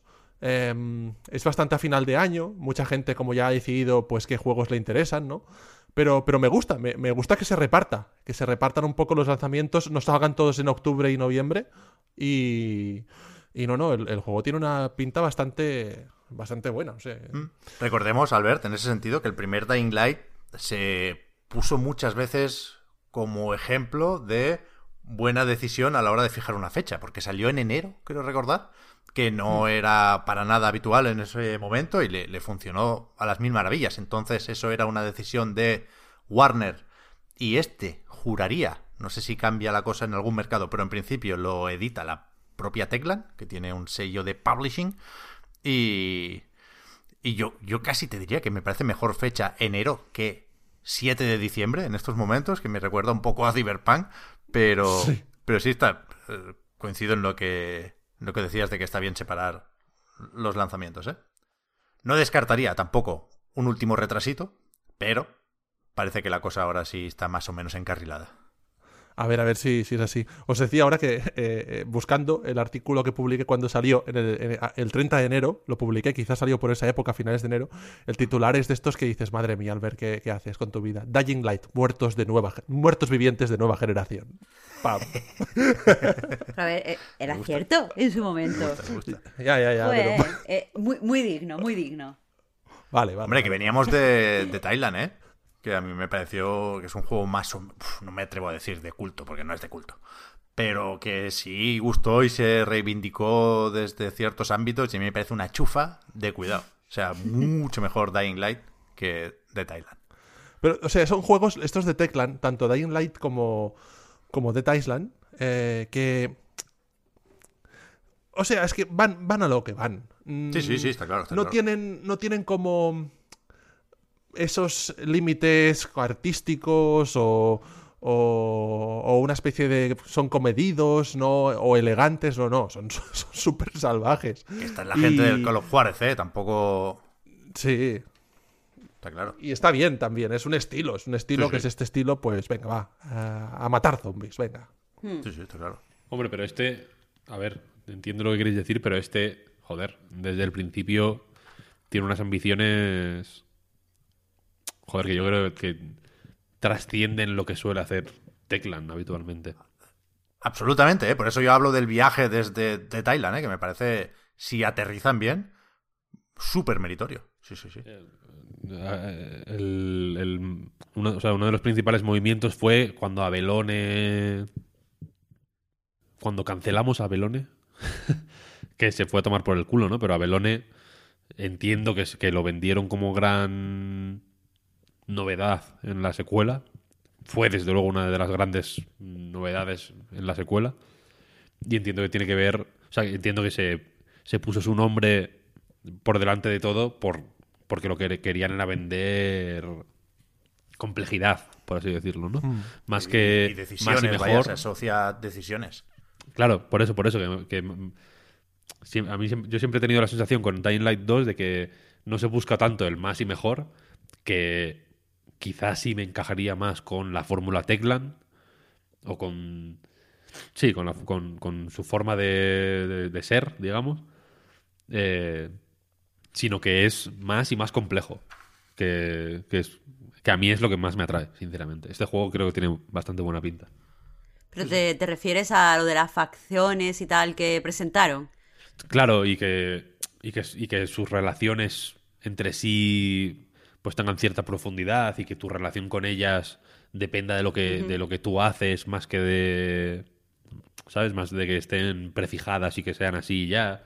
Lo que comentabas del día y la noche, precisamente, también es más. También desde el principio se ha vendido como más complejo, ¿no? Como que han metido ideas. Más que es lo mismo, pero se ve más guapo, o, ¿sabes? O la ciudad es más grande, o, o ahora hay un zombie con metralletas o cosas así, siempre lo han vendido como estas ideas que ya había en el primero, ahora son más profundas, ¿sabes? en ese, en ese sentido, la, la, que comentaron, eh, no sé si, si, te acuerdas, Pep, de que puedes eh, darle recursos a, a, las facciones. Entonces, por ejemplo, si ayudas a una facción a que ilumine la parte de, la ciudad que gobierna o que controla, o como queramos llamarlo, va a ser más fácil movernos por la hora oscura en esa zona de la ciudad. Eso sí que me pareció interesante, pero eh, depende, claro, evidente cómo esté el, conflicto escrito, pero a priori sí que parece, sí que parece interesante. Sí, sí, no, no, a mí lo, lo, que me parece muy inteligente, y ya lo vimos hace dos años, ¿eh? es lo de que tus decisiones no afecten solo cómo te llevas con las facciones de turno, sino cómo te mueves por la ciudad. Creo que es lo que define la experiencia de Dying Light y ya vimos, insisto, en esa demo anterior que subía o bajaba el nivel del agua, no sé, no sé qué hacías con unas válvulas y entonces una parte de la ciudad que creo recordar que estaba sumergida o anegada, pues entonces dejaba de estarlo y podías explorarla de otra forma. En un juego así, de mundo abierto, de énfasis en la movilidad, lo que mola es que tus decisiones te permitan tener un ascensor. Hmm. Y, que Dying Light vaya por ahí me parece muy apropiado. Pero atención a esto, también tiene para saltar muelles. O sea, me, refería como el Sonic, es como el Sonic, pueden saltar como el Sonic. Me refería que, que coincido en lo que dice Víctor, de que sí que parece que se van a fijar más en darle un toque más profundo y es ultra bienvenido, pero no, no, perdamos de vista que, que, el protagonista va saltando y tiene muelles estilo Sonic para saltar de un edificio a otro. Bueno, pero eso, es guay, porque tiene que ser un... Eso mola. Plataformas también. Sí, sí, sí. 100% a favor, es que más de eso. Sí, sí. Total. En el mundo real debería haber muelles, debería haber muelles, esto lo sabemos todos. O sea, por supuesto que y sí. Por la calle, y por la calle que saltar un buen trozo con un muelle. Aquí tenemos a Teclan marcando el camino del, del progreso humano, sí señor. Voy a colar aquí, porque no me apetece ponerlo después del Dragon Quest.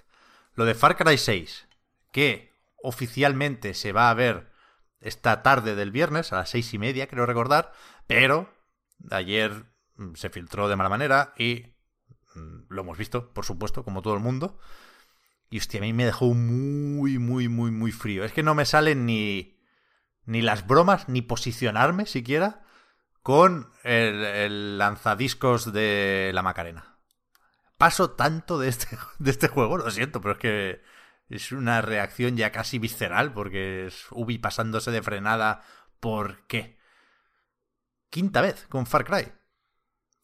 No puedo, no puedo, lo siento, rechazo absoluto. Sin, sin estar mal, lo, que pasa es que me acuerdo del 3 y del 4 que eran lo mismo, seguramente mejor, y desde entonces ha llovido mucho, han venido muchos Far Cry, no me llaman para nada la ambientación, me parece faltón. No, o sea, no puedo, no puedo, lo siento. No sé, pero ¿qué pasa con la seguridad? Nos ha filtrado ya todo, todo, absolutamente todo lo relacionado con, con el Far Cry nuevo. O sea, se filtró el anuncio, se filtró las primeras imágenes, ¿Se ha filtrado todo? ¿La nueva fecha se ha filtrado también? ¿Sabemos cuándo sale esto? Que yo sepa, no. Yo solo he visto el, vídeo. Hmm. Eh, eh, no, debería tardar mucho. Pero igualmente, que qué mierda que se te filtre todo. Ya, ya, eso sí. Pues tradición de la casa. Para el podcast nos, nos viene bien. Pero alguien puede poner aquí un, un punto de optimismo. ¿A alguien le ha gustado el gameplay? A mí la Macarena, que pongas en la Macarena me gusta. ¿Y el jetpack casero? Para chicharrar a los enemigos. Y el chorizo, el perro. Pero habrá más, habrá más, habrá más discos o será solo la Macarena. Será solo la Macarena, eso es la pena, Víctor. Molaría que hubiese como una especie de tratado del jazz latino y, de los y de la rumba y todo eso, pero no, pondrá la Macarena porque es la única que conocen. Es así de triste. Habría que hacer un, juego que fuese sobre rumba y jazz y este tipo de jazz latino me refiero. Eh, shooter. Eh, Ubisoft de nuevo marcando el camino, ¿eh? hay, hay, hay tres elementos aquí. Hay la fórmula de mundo abierto de siempre, que a quien le funcione todavía, perfecto. Por muchos años seguirán tirando de, de, este hilo las desarrolladoras. Después, la, la parte de la acción más o menos emergente, que, es, que está guay, pero está súper vista y aquí hay tres o cuatro tiroteos en los que la inteligencia artificial... déjala correr, a ver si es cosa de el estado del desarrollo y la versión final funciona un poco mejor. Y después está el, tono, que, que, aquí igual son prejuicios y, insisto, eh, admito que estoy completamente de culo. Ojalá pudiera no estarlo, porque pocos juegos he disfrutado yo más eh, en mi puta vida que Far Cry 3. Pero... Pero no puedo evitar ver en este tono un poco, ya digo, Saint Row, la, la THQ de antes, ¿no? De, bueno, es que en cualquier momento nos, nos ponen el pene gigante como arma en un Far Cry. Es lo siguiente. Y no puedo evitar pensar en que están con, con las bromis para cuando les digan, oye, esto es un juego político, ¿no? Diga Guillermo, hmm. no, no, es un juego humorístico. Tomar por culo. Hay una. De verdad te lo digo, ¿eh? Esto, el, eh, o sea, el problema es que el, eh, se entendió mal, ¿no? El, 3, al final. Yo creo. O sea, como que la. Es como el, como el, club de la lucha. ¿No? Que la peña como que admira a Tyler Durden de pronto. Es como, guau, es lo mejor. Y que es como, no, tío. La naranja mecánica, lo mismo. O la naranja mecánica, ¿no? Es como, o Breaking Bad, todo este tipo de cosas. Es como, qué, qué guapo Scarface, ¿no? Como mola. Los matones del cole que me pedían la naranja mecánica para verla y inspirarse. Yo la tenía en VHS y me la pedían y yo, sí, sí, aquí la tenéis. o sea, Ubisoft yo creo que le está pasando factura eh, eso. El, el, tono de, de, coña un poco en todo, ¿no? Watch Dogs para mí es el otro ejemplo muy bueno de ese. de, cómo. No voy a decir de echar por tierra, pero bueno, cómo, cómo, la, cómo puede lastrar que todo tenga que ser un poco de coña. Al final, aquí, iba, o sea, iba a decir que, hay, que se puede. Como el meme este que, que sale como una. Un tío haciendo como un efecto dominó con una cosita muy pequeña hasta una cosita muy grande, ¿sabes? Iba a decir que, que me imaginaba que la, la, fichita pequeña era como un jesuita en el siglo XVII yendo a a Miami a, colonizar y la grande es la Macarena en, el, en la metralleta esta del, Far Cry. Pero, pero igual puede ser el, el, humor, la ficha pequeñita, ¿no? Porque el... Porque Watch Dogs, el primer Watch Dogs es un juego muy... Se criticó mucho, de hecho, ¿no? Por ser muy... Muy gris y muy serio, ¿no? Y muy tal. Y luego el 2 intentaron como, como darle la vuelta haciendo de fuera como una parodia. Mm, y el, y el 3 es... O sea, el Legion es un, es un poco esta misma mierda. Y a mí me da la sensación de que del 3 la peña recuerda el momento marihuana, por ejemplo. Eh, absolutamente legendario, por otro lado. Y, y, como que se han quedado con que Far Cry es eso, ¿no? Cuando, cuando Far Cry es lo contrario, literalmente, ¿no?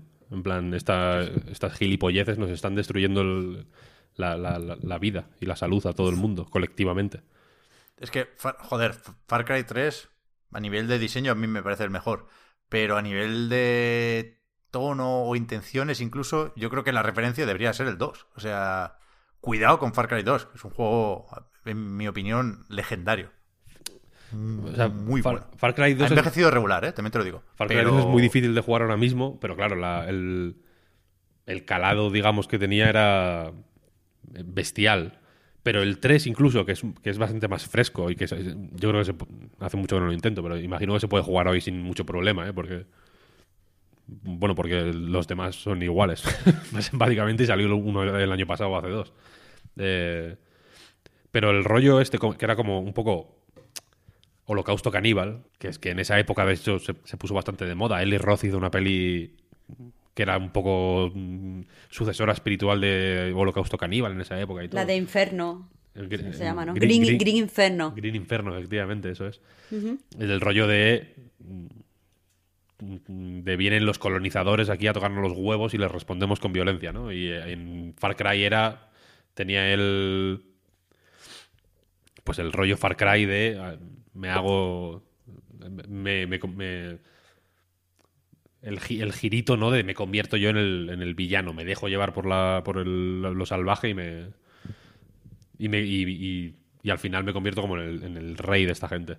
A lo, a lo Klaus Kinski. Y, eso que para mí, quizá por, por influencia del 2, era crítico, digamos, o era una.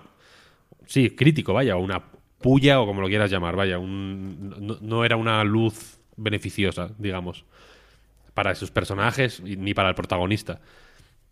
Es flipante que en tan poco tiempo se haya convertido en, en, una, en, una, en una parodia, vaya, en una tontería. Me, me parece descorazonador.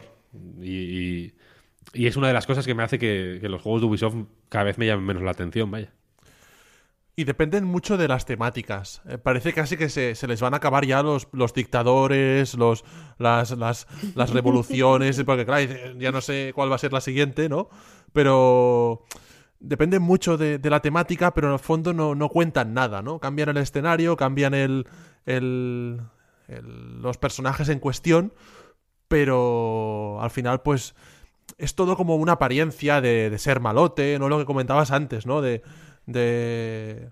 No sé, es, es un producto que es así y que ha, sufrido, como apuntaba Pep, una, un, viraje, ¿no? Desde las primeras entregas, ¿no? Y, coincido con lo del 2, que no se parecía mucho al 3 tampoco, bueno, tenía similitudes, pero el 2 tenía un tono muy distinto y era muy atrevido con la ambientación, que no, no se acostumbran a hacer juegos ambientados en África y sí muchos con el, con el resto de ambientaciones.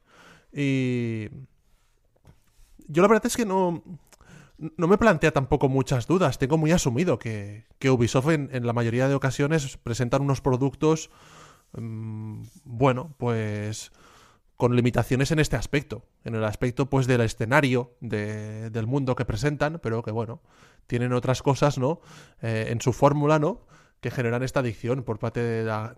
Adicción en el, buen sentido, ¿eh? No quiero aquí eh, tampoco el, buen engagement o como se diga, ¿no? el disfrute, ¿no? Hay mucha gente que le, encantan los productos de Ubisoft. Conozco eh, compañeros, ¿no? Que, que, ostras, es de Ubisoft, voy a, este, me, enganchó mucho, voy a, voy a jugarlo, venga, va. Y se lo toman con, un gran aprecio y, los disfrutan, ¿no? Pero, bueno, Y para contextualizar un poco esto, ¿eh? Y dejar claro que sabemos lo que pasa fuera de nuestra burbuja. Eh, las redes sociales de Ubisoft van como un tiro. Es una comunidad súper fiel y súper interesada en lo que le tiene que decir la compañía. Y ya ni siquiera hace falta hablar de un posible desgaste en eh, las fórmulas de Ubisoft en general, ¿no? Que se llegó a hacer un pequeño parón y a replantear cosas, pero si nos fijamos solo en Far Cry, que, podría parecer muy evidente que, que, eso, que están estirando el chicle, eh, creo que se dijo en su momento que Far Cry 5, insisto, eh, aquí a muchos nos parecía ya muy pasado de rosca, creo que fue el más vendido de la saga. ¿eh?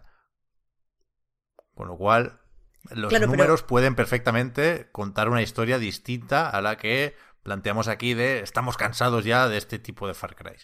Bueno, pero a ver, yo siempre que hablo con todo el mundo, está todo el mundo cansado de mundos abiertos y los mundos abiertos venden más que nunca. O sea, quiero decir que la que es evidente que ese, esa brecha entre la realidad del gamer medio, digamos, y la, y la de la crítica, por ejemplo, o la de otro tipo de otro perfil de, aficionado al videojuego, pues más de nuestra cuerda, si lo quieres poner así, pues es evidente que es, distinto. Pero lo, cortés no quita lo valiente, quiero decir. O sea, que los juegos de Ubisoft mm, huelen a armario cerrado, no quita para que vendan mucho. O sea que no hay, no hay relación. Y, y, yo puedo entender que con otras series, con Assassin's Creed, que alguien nos diga, no, es que a ver, efectivamente, Assassin's Creed iba un poco cuesta abajo, pero bueno, pararon y ahora ha vuelto y son la hostia tal. A mí no me lo parecen, pero respeto. ¿No? Ahí fue un caso muy sonado aparte porque la propia Ubisoft paró en plan, ¿no? ¿qué estamos haciendo? ¿no? Como que se nos está yendo de las manos esto. Pero con Far Cry no nos ha dado ese parón de ninguna forma. Y recordemos que han sacado un puto Far Cry de, cavernícolas, incluso. ¿Sabes? Que les falta sacar el de Ronald McDonald. O sea que es una serie que por mucho que te pueda gustar. Yo el New Down, este último que salió, lo jugué y me gustó bastante, de hecho. O, bueno, lo disfruté. Lo comentaste, sí. Lo, suficiente. hacía mucho que no jugaba uno, me. Creo, no sé si me lo llegué a terminar, no, no, me acuerdo, pero bueno, el tiempo que pasé con él fue agradable y, y no me parece que perdiera el tiempo. Ni creo que la gente que juega estos juegos pierda el tiempo. Pero tampoco me parece loco eh, criticarlos por, por, por, por fatiga un poco, ¿sabes? Porque, joder, llevan muchos años haciendo Far Cry 3. O sea, no, no Far Cry 1 ni 2, el 3 concretamente, ¿no? En, en distintas ambientaciones, en distintas épocas, pero, pero siempre Far Cry 3, concretamente. Y ya, joder. Pero que, en mi opinión, no, no es solo fatiga. No es solo fatiga. Es que Ubisoft hace un truco que, que, en mi opinión está muy feo. Y este truco es, están totalmente pendientes de eh, qué se está cociendo en el mundo y qué le interesa, eh, pues, joder, no quiero usar este vocabulario, pero como a, la gente más crítica, a la gente más woke dentro de la prensa, como queramos decirlo.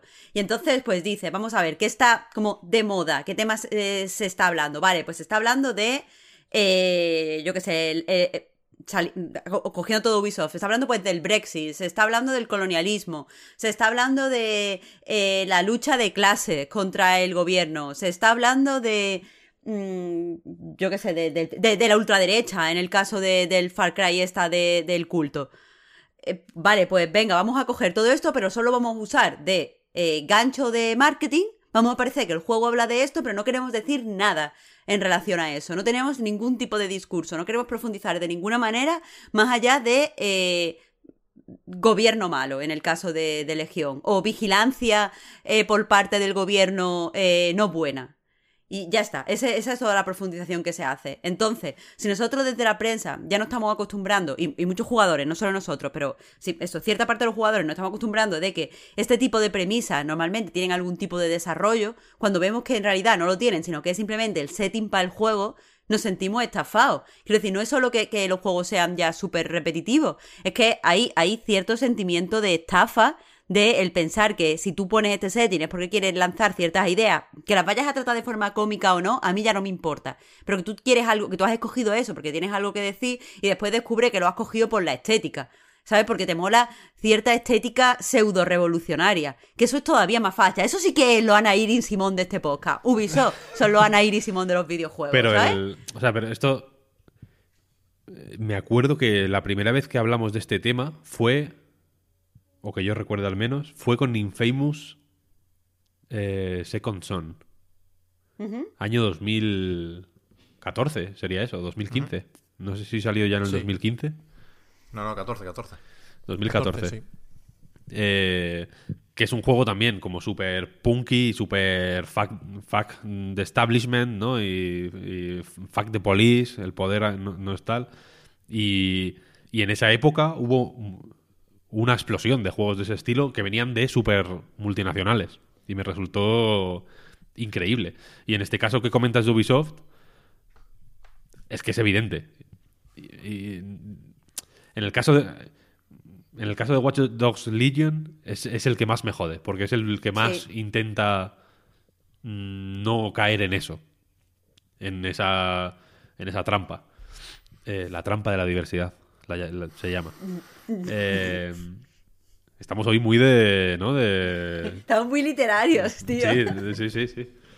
Eh, pero la cosa es esa, que, he, insistido tanto en que lo que hacen es Far Cry 3, porque es el, el molde Far Cry 3, te da para contar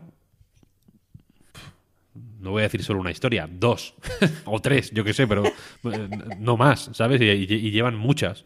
Y, efectivamente siempre lo venden como eh, le vamos a dar como, como este, eh, es como te acuerdas de lo que hicimos con Far Cry 3 pues ahora lo vamos a hacer con, con locos cristianos. ¿no? y ahora lo vamos a hacer con con con dos con dos gemelas ¿sabes? como pero son dos gemelas negras. Negras ahí wow o sea, Vestidas de purpurina ochentera. Pero tienen colorinchis, cuidado. Sí, sí, que no me jodas. Es un poco, sí. nos están haciendo, nos están haciendo woke, woke bait. Un poco, ¿no? Ahí está, ahí está. Es que eso es lo que pasa. Y el problema es que si tú haces woke bait y la gente, y la gente va porque le parece que tal, la decepción es súper profunda porque de repente el videojuego te parece plano. Quiero decir. Ya, pero. Pero una, cosa. O sea, Em, es cierto que nunca llegan a. que lo ponen sobre la mesa y es como si te ponen el plato y cuando tú dices, oh, qué interesante, ¿no? Eh, van, a tratar un tema eh, que ahora mismo, eh, lo que comentabas tú, Marta, con, que estoy súper de acuerdo, está súper bien visto, ¿no? Te ponen el plato de, mira, se está hablando del Brexit, ¿no? Ahora. Pero de repente, cuando te has ilusionado con el juego, de que puede ser algo más interesante que, lo, que un simple shooter, te das cuenta de que no. Y ellos mismos dicen, no, no, no, esto no es político y es tal. Pero en el fondo, que se aproximen no es bueno. O sea, ¿No es mejor eso que nada? Eh, eh, a ver, es una producción. Yo creo que es mejor. Para nada. ¿No? Claro que no, porque es que el problema de, eso es que se, venden, o sea, están utilizando ciertas ideas de izquierda para hacerse pasar por modernos cuando todos sabemos la absoluta mierda que hay dentro. Eso para empezar. Mm. Pero lo segundo es que eh, dan la sensación de que el mundo del videojuego AAA es o puede ser bastante más progresista de lo que es cuando en realidad es súper conservador. O sea, se están, están vendiendo una falsa imagen de progresismo dentro del videojuego mainstream, cuando esas ideas es muy difícil encontrarlas dentro de, que, no te digo imposible. Yo, hay, ideas interesantes, eh, sin irnos más lejos, en The, en de las, en de las sofás parte 2, nos guste o no nos guste, que a mí sí, pero ya sabéis. Eh, pero, pero parece eso, que todo es mucho más punky, que todo es mucho más radical, que todo es mucho más de izquierdas, para después vendernos las mismas ideas conservadoras. Y eso, primero, vende, o sea, hace, que todo el medio en sí sea conservador y cueste salir de ese conservadurismo. Al fin y al cabo, es que eso, es, es Anaíri Simón, es que ya lo ha dicho, o sea, ya, ya Víctor metió al principio la idea, o sea, me, puso enfrente en a Anaíris, ahora no puedo dejar de pasar de eso. Eh, esa tía lo que hace es se hace pasar por, por, la izquierda para venderte ideas conservadoras, se hace que, el, discurso de izquierda no pueda avanzar. Pues eso mismo pasa aquí. Si ya el juego del Brexit es este y el juego del Brexit no tiene nada que decir, o el juego que critica la hipervigilancia no tiene nada que decir en realidad, más allá de hipervigilancia mala, pues yo qué sé, es como cuando el punk cuando nació el punk y parecía que iba a ser radical, iban a hacer muchas cosas y tenía muchas cosas que decir, y lo único que tenían que decir es, nos gusta esta ropa un poquito especial. Pues es eso mismo, esa reapropiación del discurso radical o, reapropiación del de, incluso las protestas por parte del mainstream, ¿sabes? Por parte del sistema. Estoy, de acuerdo, 100%. Em, es un punto de vista que agradezco porque, porque enriquece el mío 100%. Pero, insisto, eh, es que son básicos. O sea, si ponen una revolución eh, en el videojuego de la, de la gente, ¿no? De la población contra un gobierno opresor y controlador, son básicos, no profundizan. Es verdad, no profundizan, pero, ostras, es que. A ver, es que es una premisa. Lo toman como una premisa argumental de la que se aprovechan, pero que no acaba de denunciar realmente nada con, con, con, con con pelos y señales, ¿vale? Eh, no, no, no, no, entra bien en el juego, no argumenta bien, no ofrece un contenido profundo que te haga pensar, simplemente se aprovechan como un escenario. Pero es que, bueno, es que es un producto súper masivo. Em, o sea, estoy con vosotros 100%, ¿eh? pero es que me, cuesta imaginar como algo que profundice y al mismo tiempo sea una cosa masiva. Creo que el espectador que juega estos juegos tampoco es burro. Mira, que hagan el jugador. Que hagan los marcianitos y ya, entonces. no, no, pero, o sea, la, Yo estoy con pero la gente, ¿eh? la gente que juega a estos juegos no es, oh, me quiero todo lo que dice Ubisoft, sí, sí, es malo el ejército este que nos tiene oprimidos. No, también son gente que, que, tiene su propio criterio. Y, y, y también, bueno, no, no, no, no basan su vida en lo que les cuenta el juego de Ubisoft. Se lo toman como si fuese un simple entretenimiento con una especie de mecanismos que están probados su eficacia como un reloj suizo y que funciona y a mucha gente le encanta. Yo, creo que hay un poco de, las dos cosas, ¿eh? Creo que sí se utiliza la premisa y, los temas que interesan para generar un interés que después no aguanta su propio peso. y creo que depende un poco de cada juego. Creo que es más fácil ver eso en Watch Dogs o en algunos Far Cry, vamos a decir, porque no, no, me atrevo a, plantear esa discusión con Primal, pero, pero después está, recordemos que Ubisoft hace The Division, ¿eh? Y, no creo que el llamar a un juego Tom Clancy's, lo que sea, pueda considerarse walkbait, pero, pero a mí me, me molestan mucho más las excusas y la cobardía de Ubisoft al echar balones fuera que las propias premisas. O sea, a mí lo que me molesta es que pongan un stand, que es el puto despacho oval de la Casa Blanca, y digan esto no es político. Eso es lo que me molesta. que pongan la Casa Blanca. Pues ya veremos qué hacen con ello. Pero de entrada no me parece mal. Yo sí creo que se puede llegar a pensar sobre algunos temas, aunque no te quiera hablar mucho de ellos el, el juego. Yo sí creo en la importancia de los símbolos en ese sentido.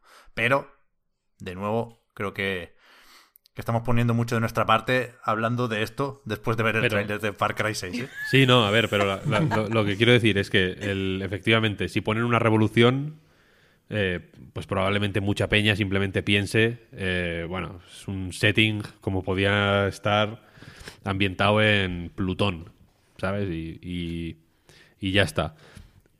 Perfecto, ambiéntalo en Plutón entonces, ¿no? Porque lo que el, problema de esto es que cuando... no, no. Mira, aunque sea, aunque sea para ahorrarnos los putos lásers, a mí que me pongan al tram.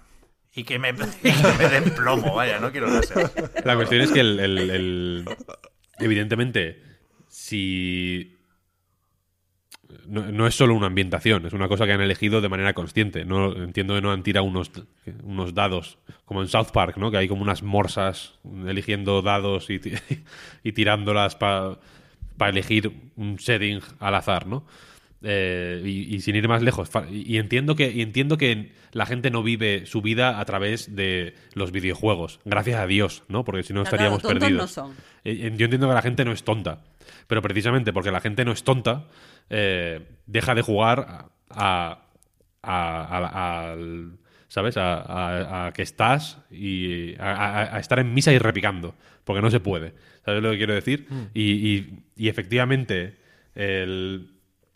igual que cuando yo juego, pues es un poco triste también, ¿no? Que, que jugar a un Far Cry y que la ambientación sea en el momento más tocho del, del del white eh, power, ¿no? del supremacismo blanco y del fundamentalismo cristiano en Estados Unidos, etcétera, etcétera, que está ambientado casualmente ahí por primera vez en la historia de la saga. Las morsas en ese, en ese sentido tuvieron buena tuvieron buen ojo, ¿no? La, la, fortuna quiso que la ambientación random del Far Cry 5 fuera una de extrema actualidad y sin embargo qué triste es. Yo creo que no podamos tomárnoslo en serio, no que sea nada. Claro, pero si, precisamente, Si precisamente por lo que la gente no es tonta, es por lo que es esto peligroso. Porque evidentemente la gente que somos más de izquierda o que estamos más informados o que nos interesa ver las cosas con mayor profundidad, sea cual sea eh, pues nuestra mm, inclinación política, si vemos que no se cumple, simplemente vamos a decir, pues venga, tiritos, piu, piu, piu. Pero la gente que de verdad es supremacista blanco, por poner, seguir ejemplo de Víctor, y ve que este juego está en una ambientación supremacista blanca, pero que no pincha, todo eso le viene bien porque funciona como blanqueamiento. Quiero decir, sí, son los malos, pero al fin y al cabo no, no se le da, o sea, son unos malos villanescos porque no se quiere, no se quiere profundizar y son muy, muy, muy villanescos por mucho que en el, en el tráiler pareciera que estaban guapos. O sea, guapos en el sentido como villanos, no guay de me voy a hacer supremacista blanca, evidentemente. Eh, entonces, eh, pones ese ese tipo de, villanos totalmente villanizados y sin ningún tipo de eh, humanización. Y entonces cuando tú tienes el supremacismo blanco delante no lo reconoces, porque todos tus... Eh, eh, o sea, te, distrae, porque todas las referencias que tienes son este tipo de, de villanos de caricatura. Quiero decir, es más fácil que el supremacista blanco te diga, que lo que, que, simplemente le mola el juego y ya está cuando se pone un avatar, pero le está haciendo lo que se llama eso, los signaling a, a, los que son como él. ¿Sabes? Si él dice una frase del villano y alguien le dice, oye, esto está muy feo, eh, tío, es un videojuego. Y este tipo de cosas sí que la utilizan la, la gente de ultraderecha. Por eso hay, hay cosas, o sea, hay textos como, eh, eh, yo qué sé, la, la tubería de PewDiePie que eso no tiene nada que ver con PewDiePie. No estoy diciendo que PewDiePie sea supremacista blanco. Lo que estoy diciendo es que esta serie de videojuegos que utilizan este tipo de premisas o que te, dan este tipo de deshumanización o, o, que le quitan el o sea, que, parece que, eh, son malos, malísimos, que lo son los de ultraderecha, pero son villanescos, hacen que, se pueda hacer bromas a su alrededor, que se puedan malinterpretar como los de Breaking Bad, como eh, Tyler Durden, y que puedan ser, eh, pues, pues, utilizados para hacer, para, para señalizar sea, y para meter a la gente en una tubería que al final sí que te lleva al verdadero fascismo. Y esto, joder, lo he explicado fatal, pero, pero hay, hay un montón de, vídeos de YouTube donde, de Innuendo Studio donde se explica esta tubería. En el libro Todo el mundo puede ser antifa, se explica cómo funciona esta tubería. Y, es algo a lo que este, este uso de, estos. Mm, de, estas situaciones actuales eh, propicia. ¿Sabes? Si, si al final eh, o sea, los fascistas también utilizan esto de el gobierno es malo. Joder, la peña que, que apoya a Trump o la peña que está en QAnon piensa que el gobierno les, miente y que en realidad hay un complot eh, del gobierno para que las cosas vayan mal, que son la gente que tiene poder, las que se comen niños, y que hay un complot de este judío masónico para, para controlar el mundo. Lo que pasa, o sea, ellos, ellos ya interpretan el juego, eh, o sea, pueden interpretar el juego y aceptarlo a sus creencias. Si no profundiza es como permites ese tipo de cosas. Entonces, precisamente porque la gente no es tonta, es por la que e, es, peligroso eh, eh, este tipo de juego, porque la gente esa que no es tonta lo va a utilizar muy bien para, para indicar las cosas que quiere indicar. Y a mí me parece que no tenemos que pasar por encima de estas cosas. Que yo soy la primera que, que me flipan la, la eh, eh, la forma en la que crea, o sea, las ideas a las que lleva rápidamente Ubisoft y cómo está todo el tiempo pendiente, como decía antes, de la actualidad. Pero es que no podemos, que o sea, tal y como está la actualidad y, tal y como está el renacimiento del fascismo, no podemos dejar mm, que la gente utilice esto como si fuera un escenario de una película. Porque no es el escenario de una película, es la realidad. Y, y las cosas que tú estás pasando por encima simplemente para que tu juego esté guapo son cosas peligrosas. Entonces, yo no, yo no voy a justificar a, Ubisoft, por mucho que me haga gracia que el perro se llame chorizo. No hay pan para tanto chorizo. yo estoy, o sea, a mí, a mí no, me, no, me, importa que usen eh, ambientaciones peliagudas o polémicas o tal, pero es un, pero hay una responsabilidad. Hay una responsabilidad claro, al usarlo. Claro, claro, coño. Y, y, es que los, Joder, yo, estoy con yo estoy con Marta en, todo lo que ha dicho. Eh, quiero decir, si, si, lo, si lo tenemos que tomar a, chufla, pues yo personalmente prefiero ignorar por completo todos los juegos de Ubisoft. Si la, si el, si la enseñanza última, digamos, o el pozo que nos deja todo, todo esto, todos estos años de juegos de Ubisoft ambientados en cosas de la actualidad y tal, es es que son, son solo juegos, son, no, es importante, tal, no sé, no sé cuál. Sí, estos son tal, pues ok, no son podemos convenir que Ubisoft es una compañía eh, creativamente eh, podrida, entonces lo mejor es ignorarlo, vaya, o incluso llamar activamente en contra de ella. Y a mí no me o sea, yo creo que no hay que llegar a ese que no que no habría por qué llegar a a ese, a ese punto, vaya. Y Far Cry 6 no, que... ayuda nada en eso, por lo, por lo demás. Imaginad que, que, que, los, que los del río eh, están escuchando el podcast ahora mismo y, claro, acaba el podcast y uno, no sé cómo se llaman, ¿no? Uno llamaba, eh, el que tiene el pelo blanco llama al otro, el de la coleta, y le dice, oye, que, hemos tenido nuestros derechos de la Macarena a, esta gente de Ubisoft, que pensábamos que, era muy buen intencionado su juego, pero tal, y, les llaman al Guillemot y le dicen, oye, Guillemot, quita la canción del juego ahora mismo, que hemos escuchado este podcast y... Ojalá. Sería bonito, sería bonito. y tuviesen que hacer una, especie de canción, los de Ubisoft, eh, desde el equipo de música que imitase un poco la Macarena y tal. Pues desde aquí un saludo a Antonio y a Rafael. Que, llamen al Guillermo, di que sí. Hombre, también sería una buena oportunidad para meter azúcar moreno. Pero, pero, también. ¿Por qué le hace ese feo azúcar moreno, tío? ¿Por, qué? No, feo ninguno, vaya. Nos representaron en Eurovisión, quiero decir. Claro, pues no se merecen ahora. Está ahí, está ahí como secundaria de la Macarena. Ni está ahí, ahí utilizando su, su canción de risas. No. No. Ah, bueno, si lo ves así, si lo ves así. ¿Sabéis dónde no hay politiqueo? En el Dragon Quest. Ahí lo dejo. Pep, Pep, te ha quitado el puesto de presentador, lo siento. Lo siento, lo siento, sí, hombre, sí, hombre, para un día que me atrevo a medio interrumpir que he dicho por el chat de Discord que cambiáramos de tema, no por nada, sino por una cuestión de tiempo, que queda mucho que comentar, encima no va a quedar como que yo no he hecho nada aquí. No, no, no, no. De hecho, yo tenía preparada la anécdota que es que eh, acabo de leer un mensaje en el Audacity que no me había fijado nunca en que ponía esto, pero abajo dice, espacio de disco disponible para grabaciones, dos puntos, 591 horas. Pero no es, no es mi intención gastarlas todas hoy. Con, lo cual, efectivamente, pasamos a Dragon Quest y pasamos rápido porque me quedó la sensación, me gustó el evento. Ojo, se escuchaba medio mal, porque tenía un streaming en inglés, pero el audio de fondo en japonés estaba muy fuerte y era un poco difícil seguirlo. No lo hice en directo, porque fue a las 5 de la madrugada, pero sí me lo vi entero después y me gustó. Aunque me quedé con la sensación de que tocaba hacerlo, porque es el 35 aniversario y nos hubiera venido mejor para el 36, pero no queda tan bien. Lo digo porque no se dijo fecha de absolutamente nada. Se enseñaron varias cosas, algunas más avanzadas que otras, pero, pero nada tiene fecha.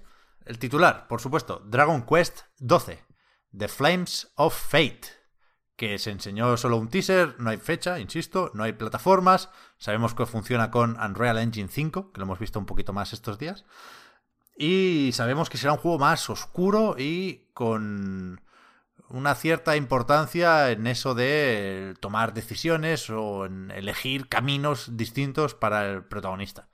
Imposible saber mucho más allá de, esto. Después está, creo que es importante también, porque aquí nos podrás contar tú más, Albert, como experto en retro y en Toriyama, eh, el remake HD 2D, que es esta etiqueta que utiliza Square Enix para referirse nos entendemos mejor así, a los gráficos tipo Octopath Traveler, ¿no? A esos personajes pixelados sobre fondos tridimensionales y ese efecto un poco de diorama, esa iluminación muy cuidada. Eh, pues Dragon Quest 3 va a tener ese tratamiento y el tráiler me parece súper bonito. Pero no sabemos cuándo saldrá esto. Sí, sí, yo disculpa, porque he usurpado un momento tu puesto cambiando de tema, pero es que quería hablar de, Dragon Quest, tenía muchas ganas de, hablar de esto, de esta presentación que me, gustó bastante. Sí, estuvo bien. ¿eh? Eh, y aunque coincido con lo que dices, es muy difícil seguirla porque es que el volumen de la voz en japonés y la, voz en inglés que está por encima es, están solapadísimas. Es como, Dios, cuesta un montón seguirlo.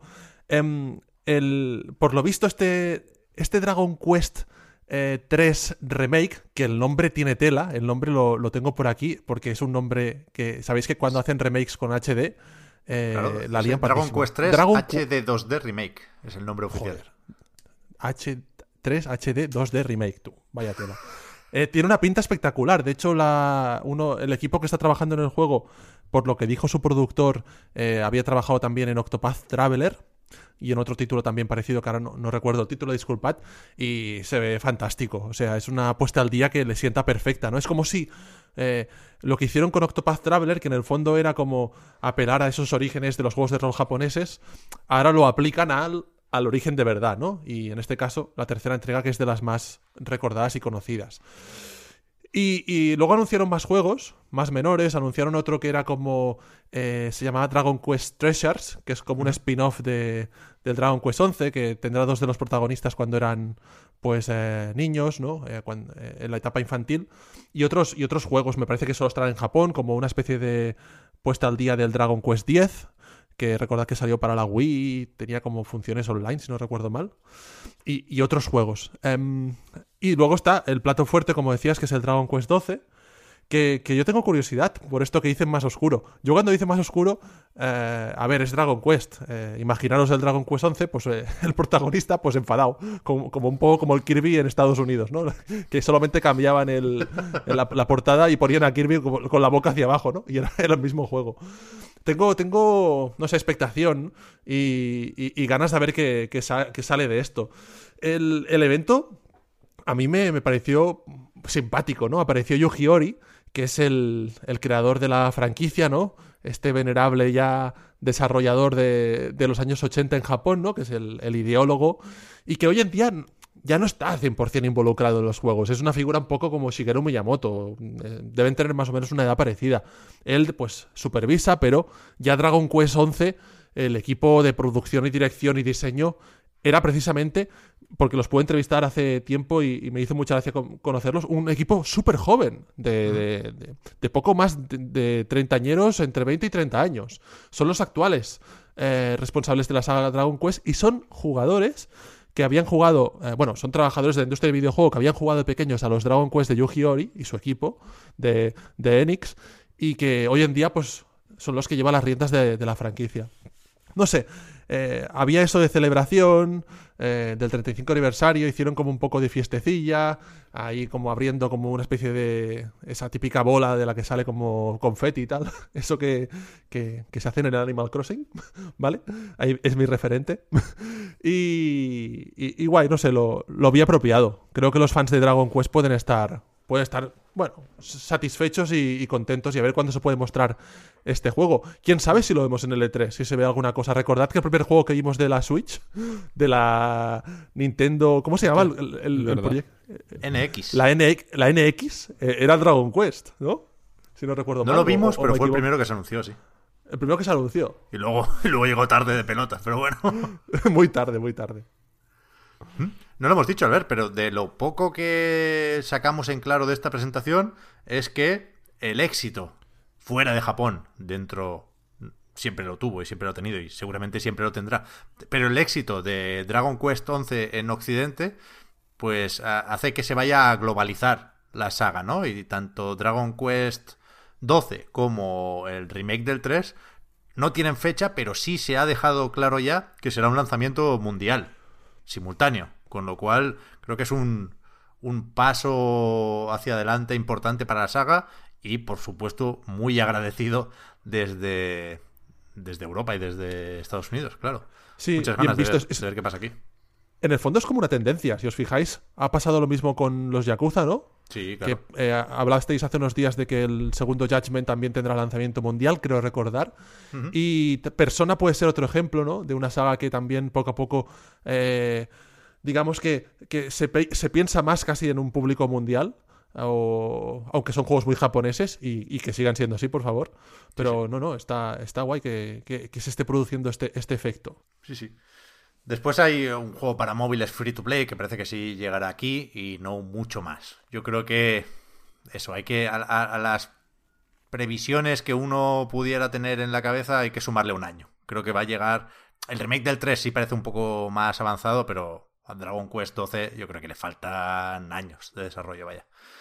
Pero por recuperar un poco ese ambiente pre-3 del principio del programa, antes de que viniera Ubisoft a guarnos la fiesta, que, que, también de Square Enix se han filtrado cosas. En cierto momento, no sé si lo recordáis, al principio de la semana parecía que iba a producirse una filtración masiva porque había gente que decía que toda la conferencia de Square Enix en el E3 se iba a publicar antes de tiempo. Ni siquiera está anunciada esa conferencia de forma oficial.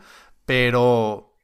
Pero no sé si deberíamos creernos esos rumores sobre un juego tipo Souls o tipo Nioh, porque lo estarían desarrollando en el Team Ninja, eh, ambientado en el universo de Final Fantasy, en el universo del primer Final Fantasy, de hecho.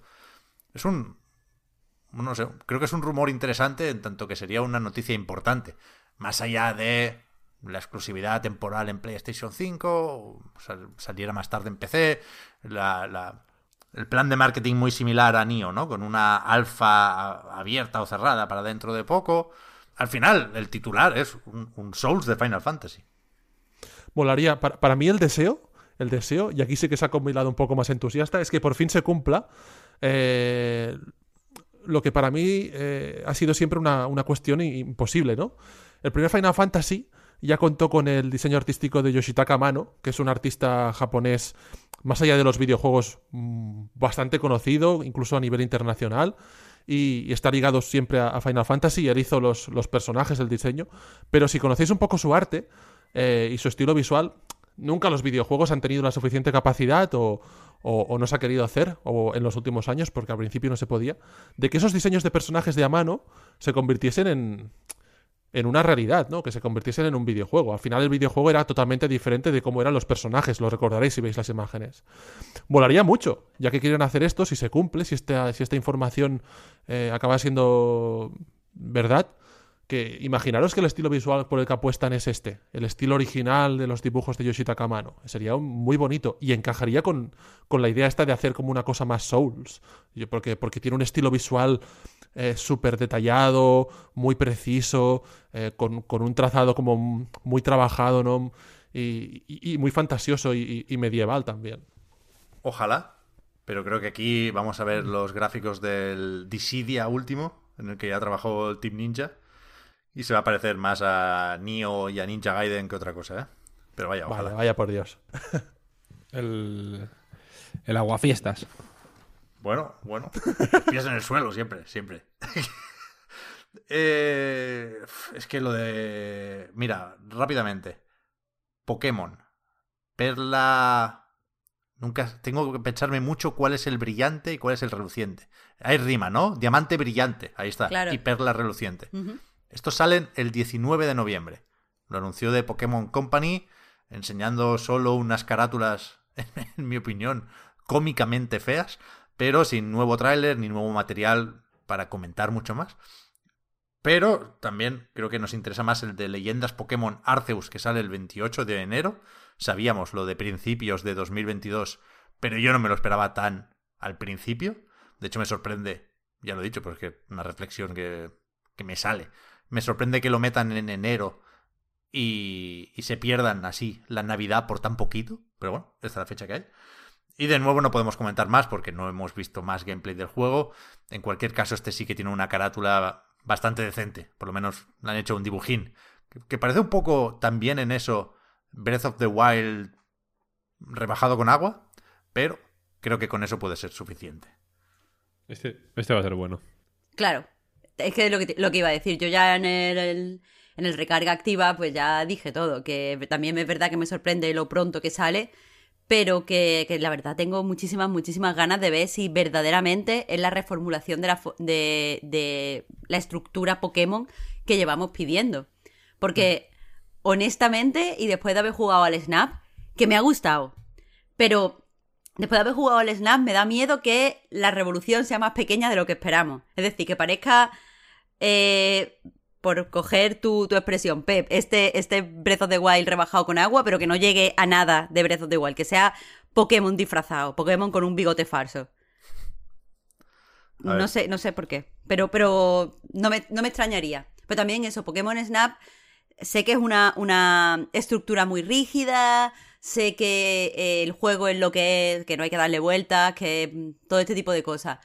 Pero de verdad me dio en cierto momento la sensación de que eh, podía romper con los últimos Pokémon que llevábamos de alguna forma, que podía ser ligeramente novedoso, y al final no lo fue.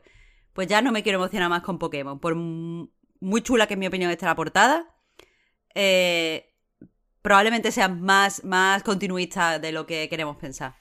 No lo sé, no te fijes en el snap para llegar a esa conclusión, vaya, que es un encargo ahí con Bandai Namco. Pero que, no, no, es, no, es, no es que me fije en el Snap, eh, sino que con el Snap es la, la, vigésima octava vez que me he ilusionado pensando que iban a cambiar las cosas, Pep. Que es mi, mi, sensación alrededor. Que siempre que viene algo pienso, vale, esto va a ser ligeramente diferente. Incluso con el Let's Go, pensé, vale, venga, esto es como una ruptura con todo lo que se ha hecho hasta ahora y a partir de ahora cambia todo. No cambia una mierda nunca en Pokémon, tío. Pues nada cambia nunca. Y lo que no quiero es ilusionarme más.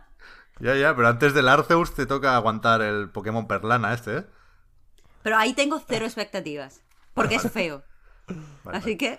Pero, o sea, lo de que es feo todo el mundo lo dice. Pero.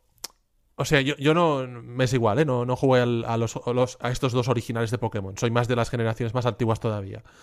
Pero a ver, son como los Pinipón, ¿no? Bueno, han optado por hacer pinipón. Es que no, entiendo, es que... Pero es que, es que está mal el fondo con respecto a, los personajes, ¿no? ¿No te da esa, impresión? O sea, aquí nadie nos puede acusar de haters porque, ya lo dijimos en su momento, ¿eh? Venimos de hace muy poco de ver cómo es Pinipón bien, que es el remake de Link's Awakening, y este es Pinipón mal, o sea, pues ya está. Es verdad, es verdad, vale, vale, vale, me callo. Es verdad, no estaba muy bien. Aquello era muy bonito. Pero es curioso porque creo, Marta, que haces bien de, tomarte con cautela estos dos lanzamientos, porque yo considero, eh, y a, mucho mi pesar, de que de aquella presentación que se hizo de Pokémon con tres juegos, de Pokémon Snap, de Pokémon eh, Perla y todo esto, y de Pokémon Arceus, al final, no nos pillemos los dedos, pero que no sea el Snap el que era más brillante, nunca mejor dicho, de los tres, ¿eh? que, el Snap no es malo, es que no es malo. y, en realidad no hay ningún Pokémon, en mi opinión, que sea malo. Víctor, corrígeme que, tú tienes mucha experiencia con la saga, pero no hay ninguno que sea abiertamente malo. El problema es que están cómodamente eh, asentados en lo más mediocre y en lo que ya saben que le funciona y creo que, que ya toca mm, dar un pasito para adelante. Para eso debería mm. servir. Arceus, vaya. Sí, sí, o sea, ahí, hay una fuerza rara, mm, como una resistencia rara a, romper con con ciertas bases, a, en mi opinión, aprovechar mejor el universo Pokémon, por así decirlo. Y, sí, el universo Pokémon, vaya, que creo que puede dar mucho más de sí de lo que dan los juegos. Em, pero vaya, yo le tengo ganas a los dos, ¿eh? al remake y a, y a Arceus. Así que aquí estoy. No quiero decir mucho porque yo estoy. Yo soy el. con, con, Pokémon, mira que me quejo cuando me sale, pero soy un poco. Me trago todo, la verdad. Y antes de, pasar a los juegos, creo que no podemos saltarnos lo de Uncharted 4 para PC. Porque de hecho es que me apetece incluso valorar la importancia de la noticia, ¿no? Es algo que me obsesiona últimamente un poquitín. Pero no sé cuánto drama se generó al aparecer el logo de Uncharted 4, el desenlace del ladrón, lo llamaron aquí. Eh, en una presentación, un documento oficial de Sony, vaya, en el que se decía que su apuesta por el PC pasa por lanzamientos como Days Gone, que ya ha salido hace poco, y este Uncharted, ¿no? Con lo cual, aunque Sony no ha aclarado mucho más sobre el tema, esto parece que es inevitable, ¿no? Nos lo tomamos como algo confirmado. Y, yo no sé si es porque me enteré de esto ya la mañana siguiente y no viví eh, el, recibimiento de la noticia en Twitter o qué, pero hubo drama con esto. Es que lo que quiero decir es, no sé, no sé si ya hemos asumido que los juegos de Sony salen en PC o si todavía, este es mi caso, adelanto, nos faltan referencias para acabar de entender la estrategia, es decir, eh, parecía que Uncharted se lo guardaban, ¿no? Parecía que podía haber una serie de, no sé si sagas, no sé si estudios, pero sí pues, pues intocables, ¿no? En tanto que se mantendrían como exclusivas de PlayStation y ahora pues ese melón se abre. entonces no sé si hay unas normas en plan eh, solo juegos de la, la, generación anterior o solo cuando han pasado X meses o X años. No, no, no acabo de ver la estrategia y no sé hasta qué punto es conveniente definirla para evitar suspicacias o malentendidos o qué. Pero yo estoy cada vez más convencido de que importa esto menos de lo que yo mismo, y no me importa reconocerlo, pensaba. Es decir, por una parte, eh, Uncharted 4 tiene ya sus años, creo que ha hecho todo lo que tenía que hacer, está ahí en la Plus Collection y todo, pero por otra parte, creo que, aunque sí me parece también señalable que hay cierta torpeza a la hora de dejar que esto se descubra así. Creo que... Eh, no, sé si es un despiste, pero desde luego creo que si le preguntas a algún responsable de comunicación de Sony te diría que preferirían haberlo dicho de otra forma. Pero creo que lo tienen muy, muy, muy fácil para focalizar la atención en otro sitio. Es decir, de hecho, te digo más, lo tienen fácil para cambiar de tema, es decir, Uncharted 4 en PC, o si alguien se queja, hey, State of Play, ¿has visto cómo se ve el Horizon en PlayStation 5? Ya veremos si sale en PC o no, pero ¿has visto cómo se ve en PlayStation 5? Y después lo tienen muy fácil también, si es que quieren hacer las dos cosas, para justificar cualquier decisión. Porque eh, nosotros nos centramos en eso a la hora de estudiar el documento para inversores de Sony, pero en realidad lo importante es todo lo demás, ¿eh? En realidad lo importante son las gráficas que no paran de subir, los usuarios del Plus, el récord de ingresos en la historia de la división de juegos de Sony, eh, el hecho de que con PlayStation 5 esperan no acercarse al éxito de PlayStation 4, sino crecer. O sea, vender más consolas y juegos que con PlayStation 4. Viviendo, insisto, del mejor momento de toda su historia, ¿eh? eh es tan fácil poner el foco ahí que dices, bueno, pues si hay que sacar Uncharted en PC, sácalo y pon un pack con el Last of Us, parte 1, parte 2 y remake del 1. Creo que estamos en ese punto, más que en, otro. O sea, pero que ya ha superado al Play 4, ¿no? Se supone. O sea, los meses de lanzamiento de Play 5 han sido mejores que los de Play 4. Sí, sí, sí. Entonces, es normal que, que vean factible superar eso. Que por cierto, en el, en el informe este que comentabais de, Sony, que es un informe para inversores con informaciones de crecimiento de la marca, hay una información también que hace referencia a la tienda PlayStation Direct, que es una tienda que Sony ha abierto, una tienda digital, la tienda digital de la propia Sony que Sony ha abierto en Estados Unidos y que también se puede comprar la Play desde ahí, a pesar de que no hay stock. Ayer entré y dije, voy a comprarme una Play 5, venga, va, que me estoy aburriendo. Y no me pude comprar la Play 5 en la PlayStation Direct porque no había stock de ninguno de los dos modelos. Y esta tienda la van a traer a Europa. Se anunció en este, en este informe y a varios países como Francia, a Alemania, otros países, pero si no recuerdo mal, España y tampoco Italia, a lo mejor me equivoco, pero España seguro no están. No y eso no. De hecho, no sale ni en el mapa. Corta, ni en el mapa, de Europa por ahí. Eh, pero es, curioso eso, porque no, sé por qué hacen esta distinción. Eh, en el caso de España. Mm, no, no lo entiendo. Si ah, me gustaría saber el motivo de por qué aquí no. No porque esté como enfadado, no puedo comprarme la Play 5 a través de la tienda digital. De hecho, no me acaba de gustar. Prefiero que sigan existiendo tiendas que se dedican a vender juegos. Y no que ya Sony te lo venda todo ella.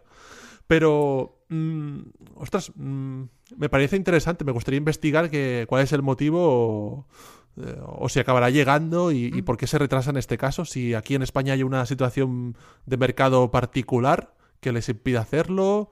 Eh, es, algo que a lo mejor puede ser interesante ver. Tenemos muy en mente esto de que España es un país muy de PlayStation, ¿no? Pero en realidad también llegó súper tarde el PlayStation Now, por ejemplo. No sabemos lo que implica eso, quiero decir a hmm. nivel global. Pero sí es verdad, es curioso. ¿Alguna opinión sobre lo de Uncharted en PC? ¿Lo esperabais? ¿Es normal? ¿Se viene de Last of Us también? ¿Acabaremos la generación de PlayStation 5 con lanzamientos simultáneos?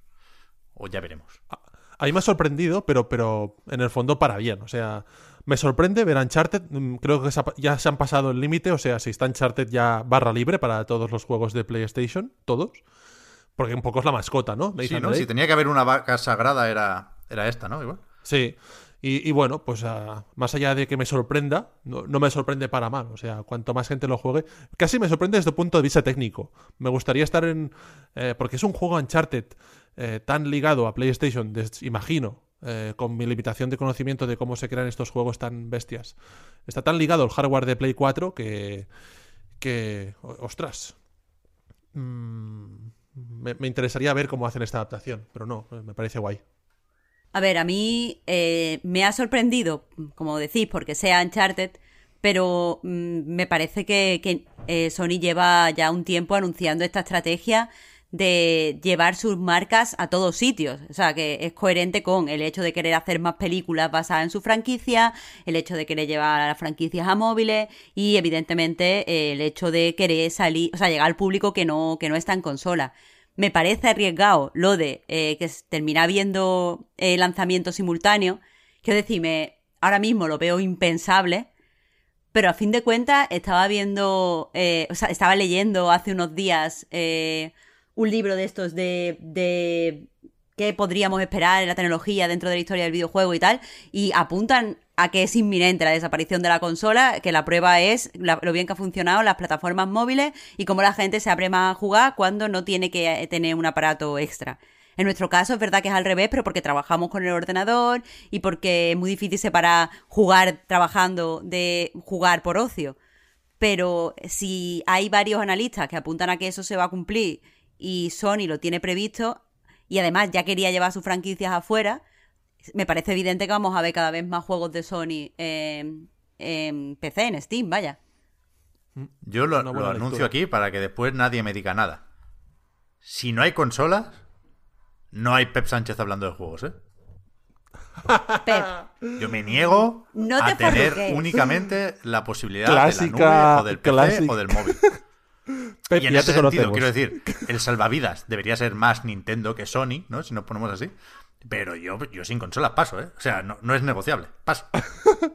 vale, vale. Bueno, ah, ya, hablaremos dentro de cinco años. No, no, por eso lo digo, por eso lo digo. Que me asuda, vaya, que, yo trabajo en el corte inglés, yo me vuelvo ahí. yo, no voy a jugar ni en la nube, ni a instalar mierdas de anti-cheat. Que no, que no, que no. Pero que, precisamente que dicen lo de la nube, lo que apuntan en el libro es que al final la televisión será como una especie de móvil donde encontraremos, mm, pues, o sea, donde con los que podremos acceder a lo mejor a los hubs de las diferentes marcas y jugar a su juego y que no hará falta lo que es el aparato externo a la consola. Entonces, ¿qué más da si es un hub como, como plantea el tipo este? Que estoy buscando aquí el libro para... Lo tengo que tener aquí para daros el nombre, pero no lo encuentro. Se llama Peter. No te digo, no te voy a decir lo que pueden hacer con ese libro. Pero que no. bueno, pues nada, pues nada, tío. Yo paso, pero que es yo, ¿eh? Una decisión muy personal. Yo, no es una amenaza ni nada, simplemente aviso para que nadie le pille esto por sorpresa. En un futuro sin consolas, a mí no me busquéis. O buscarme en el corte inglés. Yo os haré descuento si puedo, pero no. Vendiendo. Paso. Vendiendo juegos tampoco, claro. No, no, claro, no, no, no. Bueno, con esto se cerraría, se cerraría el círculo. Víctor llama a robar en el corte inglés. Tú te retirarías al corte inglés, se cierra el círculo, se cierra el círculo, Pep. Sí, sí. A ver. Otra vez lo, del meme este del efecto dominó, ¿no? Ancharte 4 para PC, Pep vuelve al corte inglés. si te dejan escoger la sección, ves pensando en cuál te gustaría estar. yo estaba en departamento de expedición, pero creo que ya no existe. Creo que ahora es atención al cliente así en general. Y ¿Expedición? No, sé qué es eso. Expedición, expedición. ¿Eso qué? ¿De irte de, irte de excursión? No, es ¿La tienda de campaña? El tax free hacía yo. Y, la carta de compra. No sé si ah. existe todavía esto en el corte inglés, pero antes había la carta de compra. Que era que te bajaban, para que no tuvieras que ir cargado, te bajaban las compras al almacén y lo pagabas todo de golpe abajo. Y te lo llevabas de ahí. En el parking. Buena época. Curioso. Ahora sí que creo que está más o menos cubierta en la actualidad. No han dicho nada de la Switch Pro. O sí, porque hemos tenido que dejar fuera los rumores sobre la consola portátil de Valve. ¿eh? a ver, pero porque no, no hay nada todavía por eso, por eso. confirmado oficialmente. No, o sea, parece que es cierto, se ha publicado con, credibilidad y es coherente con declaraciones anteriores de, del Game Newell, pero es que hay poco que comentar ahora mismo. Es algo hay. como una Switch menos pro. Algo llamado Neptune o Steampal. No, Steampal se llama ahora. Por eso, que eso, o sea, está reconocido en la beta del cliente de Steam. Que sea un mando, que sea una consola, que la consola sea así o ya veremos. Pero que algo se viene, parece claro. A ver, a ver qué sale de esto. ¿A qué habéis jugado esta semana? Pues a ver, yo he estado. Ah, no, Alberti, tú, perdona, perdona. No, no, no. Marta, tú, tú, tú. Que, habías empezado tú por una milésima antes. Que lo tengo aquí, estoy cronometrando. estoy cronometrando. Pues a ver, yo he estado, eh, por supuesto, me he repasado todos los jueguitos de Season Empathy, porque la semana pasada solo había jugado al nuevo y a un par más. He jugado también a The Longest Road on Earth, que salió ayer, si no me equivoco. Y eh, pues he determinado Famicom Detective Club, que llevaba jugando desde la semana pasada y ha sido una agradable sorpresa. ¿Y tú, Albert? Pues yo, los dos que has dicho primeros y el Famicom, pues no, no lo he podido jugar. Y en el caso del i6, no los he podido jugar todos, pero sí los primeros y el último. Eh, especialmente el de 3 al cuarto, que era el que creo que a los que hemos seguido un poco la trayectoria más nos interesaba. Pero igualmente ver los vídeos ya es como una experiencia. Y te dan logros, ¿eh? Por ver los vídeos.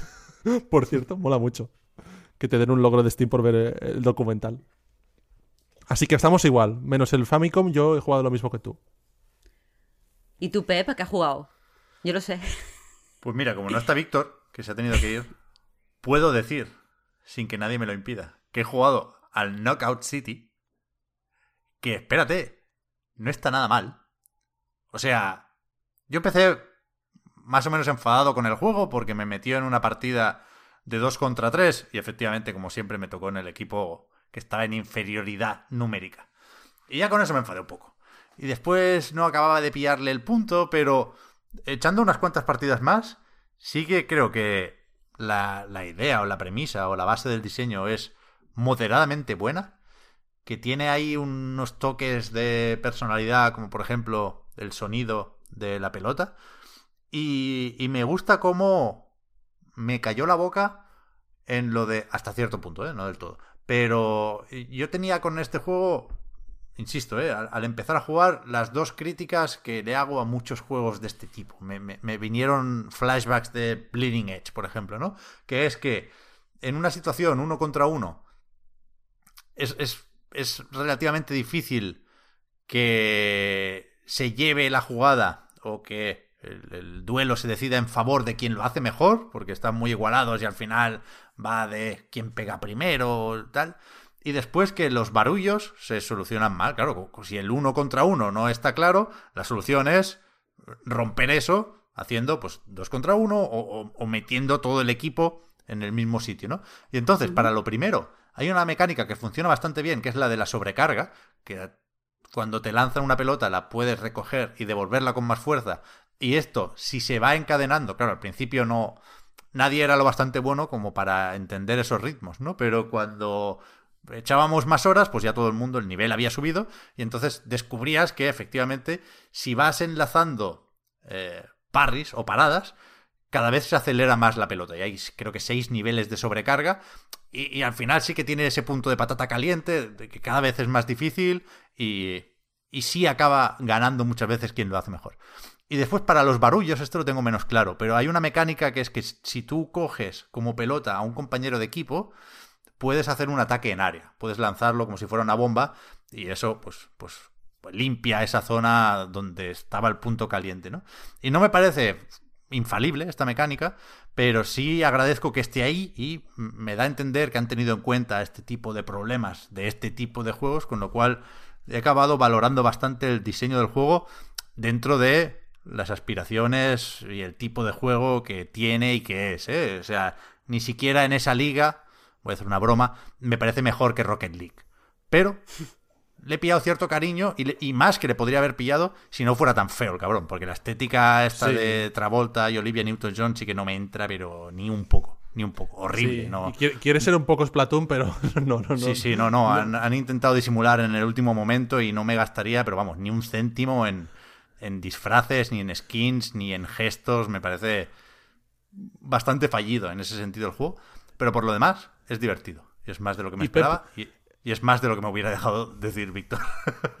tengo una pregunta. El, si juegas con desconocidos y no hay demasiada comunicación, ¿cómo se lleva la partida? Eh, mal, o, peor. O sea, hay un botón para decir que te pasen la pelota, pero, pero todo el mundo va a su puta bola. Se puede llegar a disfrutar del juego así porque es probable que el equipo contrario esté igual de mal organizado. Pero, pero sí tiene cierta importancia el juego en equipo. No, no creo que, sea difícil encontrar a dos amigos para jugar algunas noches, ¿eh? Porque hasta no sé cuándo el juego es gratis en todas las plataformas y más allá de eso está en Game Pass, por ejemplo, con lo cual lo estaba jugando ha pasado una semana, no sé cómo estará la cosa. Pero cualquiera debería poder probar con amigos Knockout City. Y merece más la pena de lo que pensaba, la verdad que sí. Pero he escuchado, Pep, que, después el juego no tiene demasiada profundidad. O sea, que lo que como que el juego parece bien al principio, parece entretenido, pero que va a ser difícil mantener enganchada a la peña. ¿Tú has visto algo de profundidad o se queda en lo que has explicado? Yo creo que se va a quedar corto. Quiero decir que dibuja una campana de estas, ¿no? Del principio no acaba de gustar, luego le pillas el punto, vas jugando mejor y hostia, espérate que sí, pero después cuando ya has aprendido las mecánicas básicas y has hecho un par de partidas buenas que te dejan con buen sabor de boca, después es en plan, bueno, creo que ya más o menos lo he visto. Si me si alguien me dice, "Oye, vente esta tarde o esta noche", pues no le voy a decir que no, pero yo no tengo ningún interés en pagar por este juego, por ejemplo, cuando se acabe el periodo de prueba, chao pescado y otra cosa. Y, y como tampoco me pueden pillar por lo de las temporadas y los accesorios o los ítems cosméticos, pues, pues no voy a tener muchos problemas para quitarme de Knockout City. Sí, sí, sí tiene poco recorrido, yo creo que sí. Ah, qué pena. Me gusta. Pero bueno, tampoco, tampoco sabría decir, por ejemplo, volviendo a Rocket League, a mí me parece similar. yo, no entiendo cómo aguanta tanto la mecha de Rocket League, la verdad. Pero vaya, veremos qué pasa aquí. Perdonad, eh, que, he pillado yo carrerilla con este cuando habíais mencionado vuestros juegos antes. No, no, que está bien. Yo, es que pensaba que ibas a abrir con el Biomutant y digo, venga, venga. Nos lo quitamos de encima. Yo también lo pensaba. Ya, es que no sé si va a volver Víctor, porque también ha estado jugando el Biomutant. Y eh, la reseña de una línea que nos puso por el Line no es de las que ponen en, en, la carátula o en los vídeos promocionales, ¿no? En esta de... ¿No tiene cierto encanto? No llega a definirlo así, Víctor. Y, vale. y a mí también me parece bastante malo, la verdad. Y me ha pasado lo contrario que con Knockout City. ¿eh? Yo tenía ciertas ganas de Biomutant y sé que desde hace muchos años, desde que se presentó, eh, yo hablaba de chispa, le veía chispa a este juego, le veía un brillo en la mirada. Quería creer. Y no, no. Creo que tiene buenas ideas, pero que es una idea muy mala intentar hacer un mundo abierto con un equipo de 20 personas. Y es una excusa muy mala ante un juego verde, eh, torpe, mm, fallido, de todas las formas, decir, bueno, es que lo ha hecho un equipo de 20 personas. Bueno, pues que hubiera hecho el Journey. No me o sea, que el problema es el scope al final del proyecto. primero eso. Y segundo, que es mentira. Quiero decir, eh, el cuento de el estudio independiente que se esfuerza, que se mueve por la pasión, eh, lo siento, pero es mentira. O sea, esto cuando se anunció, al cabo de nada, se dijo, oye, THQ Nordic, que pertenece a Embracer Group, recordad, cada vez que nos tomamos un café, esta gente compra un estudio, eh, ha comprado la franquicia Biomutant y el estudio de desarrollo Experiment 101. Con lo cual, vamos a ponerle comillas a lo indie, por pequeño que sea el estudio, y después vamos a mirar los créditos del Biomutant para ver que aquí hay un equipo de QA de la hostia, para ver que hay eh, un montón de cosas externalizadas. No hay 20 nombres en los créditos del Biomutant. Y el problema aquí, tampoco quiero pasarme de indignado con esto, ¿eh? pero sí, sí me parece que se está intentando hacer algo muy loable y muy necesario, como es la defensa de los estudios más pequeños, cuando en realidad esto tiene algo de falta de respeto hacia los estudios que de verdad son frágiles o son vulnerables o se lo juegan todo a una carta, ¿no? Por el, por el simple hecho, insisto, de que no les compró del Embracer Group. Aunque no dudo que el núcleo del desarrollo sea ese estudio sueco Experiment 101 y no dudo que hayan trabajado a tope y que eh, se hayan esforzado muchísimo para hacer esto, pero cuidado con las excusas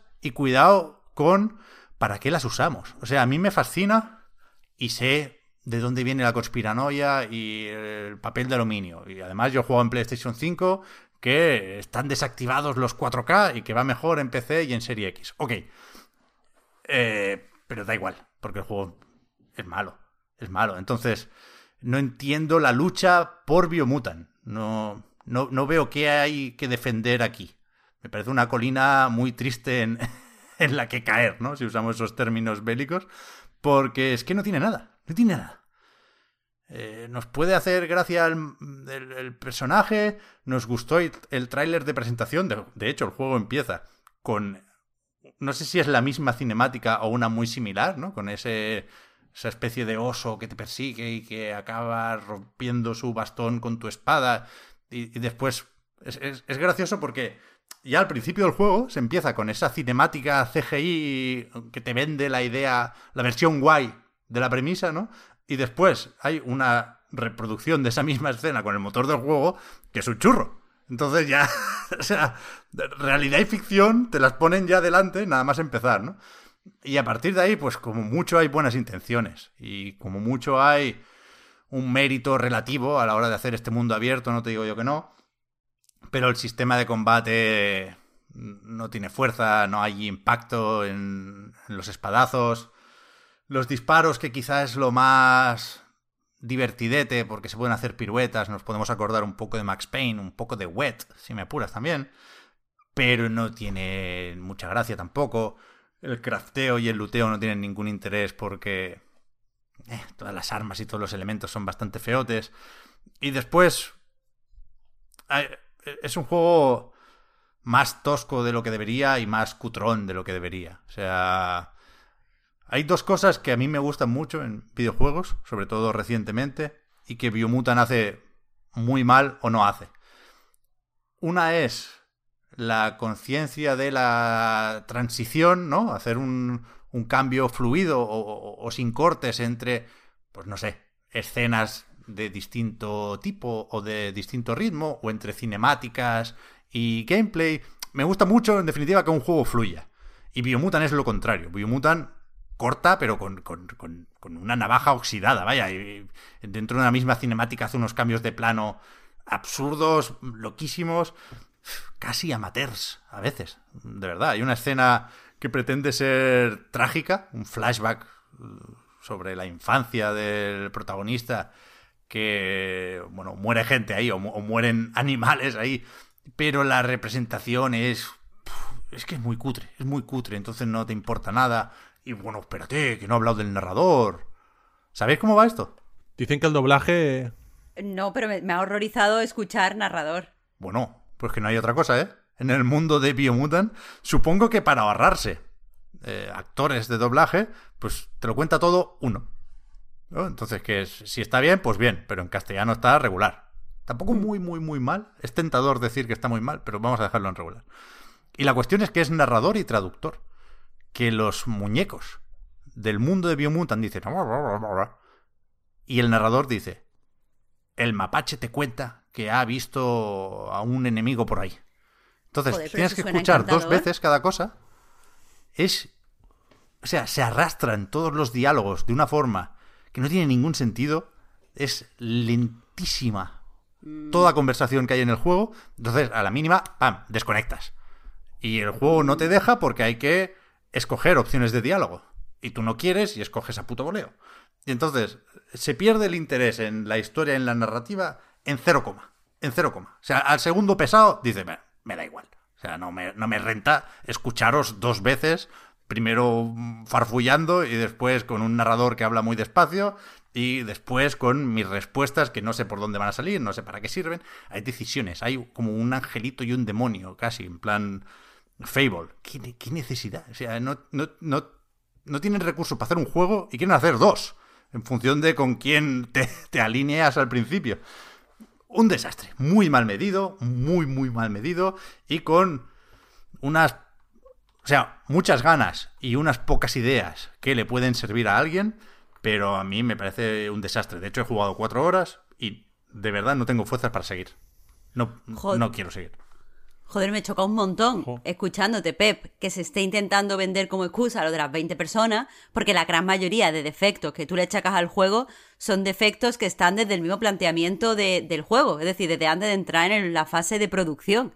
Lo que me da la sensación escuchándote es que aquí eh, no es que fueran 20, es que eran los que fueran trabajando como pollo sin cabeza, cada uno por un lado, porque todas estas partes que tú me has dicho, yo no veo cómo podrían integrarse en un juego. Quiero decir, me parece encantador lo de que haya una persona que te que fuera el, narrador y te traduzca, pero entonces no me metas los diálogos completos y entonces no me hagas elegir. Todo este tipo de cosas me vuela la cabeza. Es, la, la típica idea que puede sonar ingeniosa y que en Bastion, por ejemplo, funcionó muy bien para vender el juego y para darle personalidad, pero aquí es que no compensa porque dinamita todos los diálogos, el 100% de los diálogos, Marta. Pero, y además, hablan bastante.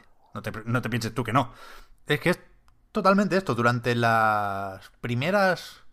La primera partida, las primeras dos horas, no podía parar de pensar en una metáfora que es la del trabajo de instituto o de universidad que se hace en grupo y que bueno, se junta la noche antes o minutos antes de entregarlo y no se repasa. Entonces, eh, la introducción está en Times New Roman y la conclusión está en Arial 12, ¿no? Y entonces todo es así, todo es así. O sea, se, se, se niegan a aceptar que es una mala idea intentar hacer un mundo abierto con estos recursos y, entonces toman una serie de decisiones y evidentemente tienen que recortar por muchos sitios, pero bueno, esto, esto es lo que han decidido, ¿no? En vez de decir hacemos otra cosa, es hacemos esta como sea, y el único como sea posible es hacerla mal. Decepción extrema. Me sorprende muchísimo que la gente tenga ánimos para defender este juego. Porque esto no es ni el regreso del AA ni mierdas. De verdad que no lo es. Pero además, ¿qué coño de regreso de AA? ¿Dónde coño ido el AA? Pues no, yo qué sé, que hemos tenido, no sé si a lo mejor vosotros no lo consideráis así, pero a mí Take Two me parece un doble A y, no es lo mejor de este mm. año. Está ahí, está ahí, está... Ay. Es que es difícil, es difícil clasificarlo porque es el concepto doble A siempre ha sido como complicado porque incluso para mucha gente un juego como Journey puede ser un doble A también, depende cómo, con, qué, con qué óptica lo mires. Es decepcionante porque eh, es notorio, Pep, que tú le tenías muchas ganas a este juego desde hace muchos años. Mm. Y como tú, pues eh, seguramente habrá muchas otras personas, ¿no? Porque no. O sea, eh, aquellos primeros trailers no tenían mal aspecto. Y mostrar una personalidad. Entiendo lo que dices del brillo. Pero parece que aquí el pecado ha sido la, ambición, ¿no? Estaba viendo ahora también, eh, yo, no lo he jugado, pero es que claro, es que querían hacer muchas cosas, ¿no? Tiene un ciclo de noche y día, em, y, según cómo, en este modo foto en el que la gente está compartiendo imágenes del juego, aquellas personas que son más entusiastas, dependiendo de cómo, de cómo hayan hecho la fotografía, ostras, tú lo ves y dices, pues, pues tiene buen aspecto, ¿no? Sí, sí. Pero sí. Hay momentos más o menos pintones. Lo que pasa que queda mejor en fotos que en vídeo. Porque muchas animaciones es que no existen. El protagonista no se mueve mal con los disparos y tal, pero hay animaciones que no, que no están hechas. Que es que no están hechas. Sí. Yo lo que he estado viendo, eh, sin haberlo jugado, por lo tanto, lo que cojámoslo con pinzas, pero es lo que decías tú, Pep, que no hay sensación de de esa sensación, ¿no? De, de, las armas, de, de los disparos, de los espadazos. Es, es como plano, ¿no? Es como si incluso como, como que le falte un poco más de tiempo, pero tampoco puedes retrasarlo mucho más, que está en desarrollo desde 2015. Es, y se habrán encontrado en esta situación de hace falta más tiempo, pero es que esto es insostenible, es que hay que lanzarlo ya. Y, y bueno, pues ha acabado con este final. Yo creo que se va a olvidar muy pronto este juego. Por eso me sorprende la, polémica o, que durante un día o dos se hablara tanto de Biomutant, ¿no? Porque es que nos vamos a olvidar tan deprisa que no lo podéis imaginar. Sí, sí. En fin, volviendo a lo que habéis jugado vosotros, perdonad. ¿Qué queréis comentar de ahí? Pues si te parece, Albert, podemos empezar con, con ese of Empathy, que es el que salió antes, creo. Perfecto, sí, sí, claro que sí. Pues, ¿quieres? Em, ¿Empiezas tú o empiezo yo? Si quieres, empiezo yo mismo. Venga. Y lo presento el juego. Bueno, y 6 On Empathy es eh, un recopilatorio de eh, pequeños juegos que ha ido publicando de Constructim a lo largo de los últimos 7-8 años, diría, más o menos. Y son pequeños juegos que este equipo, eh, que está ubicado pues, en Valencia y que conocéis muy bien, si escucháis el podcast, porque eh, desde hace poco, pues son los creadores, parte del equipo del podcast Andar, ¿no? Y, este pequeño equipo, pues, eh, de tres personas, de tres componentes, lleva años, pues, desarrollando juegos más ambiciosos en un sentido, pues, de lo que se entiende más como un videojuego. Recordad Gods Will Be Watching o The Red Strings Club y algunos otros que tienen desarrollo. Y es un estudio que, si habéis escuchado el podcast Andar de nuevo, habréis visto que de vez en cuando, y muy de vez en cuando, porque de hecho tienen más de una treintena de juegos.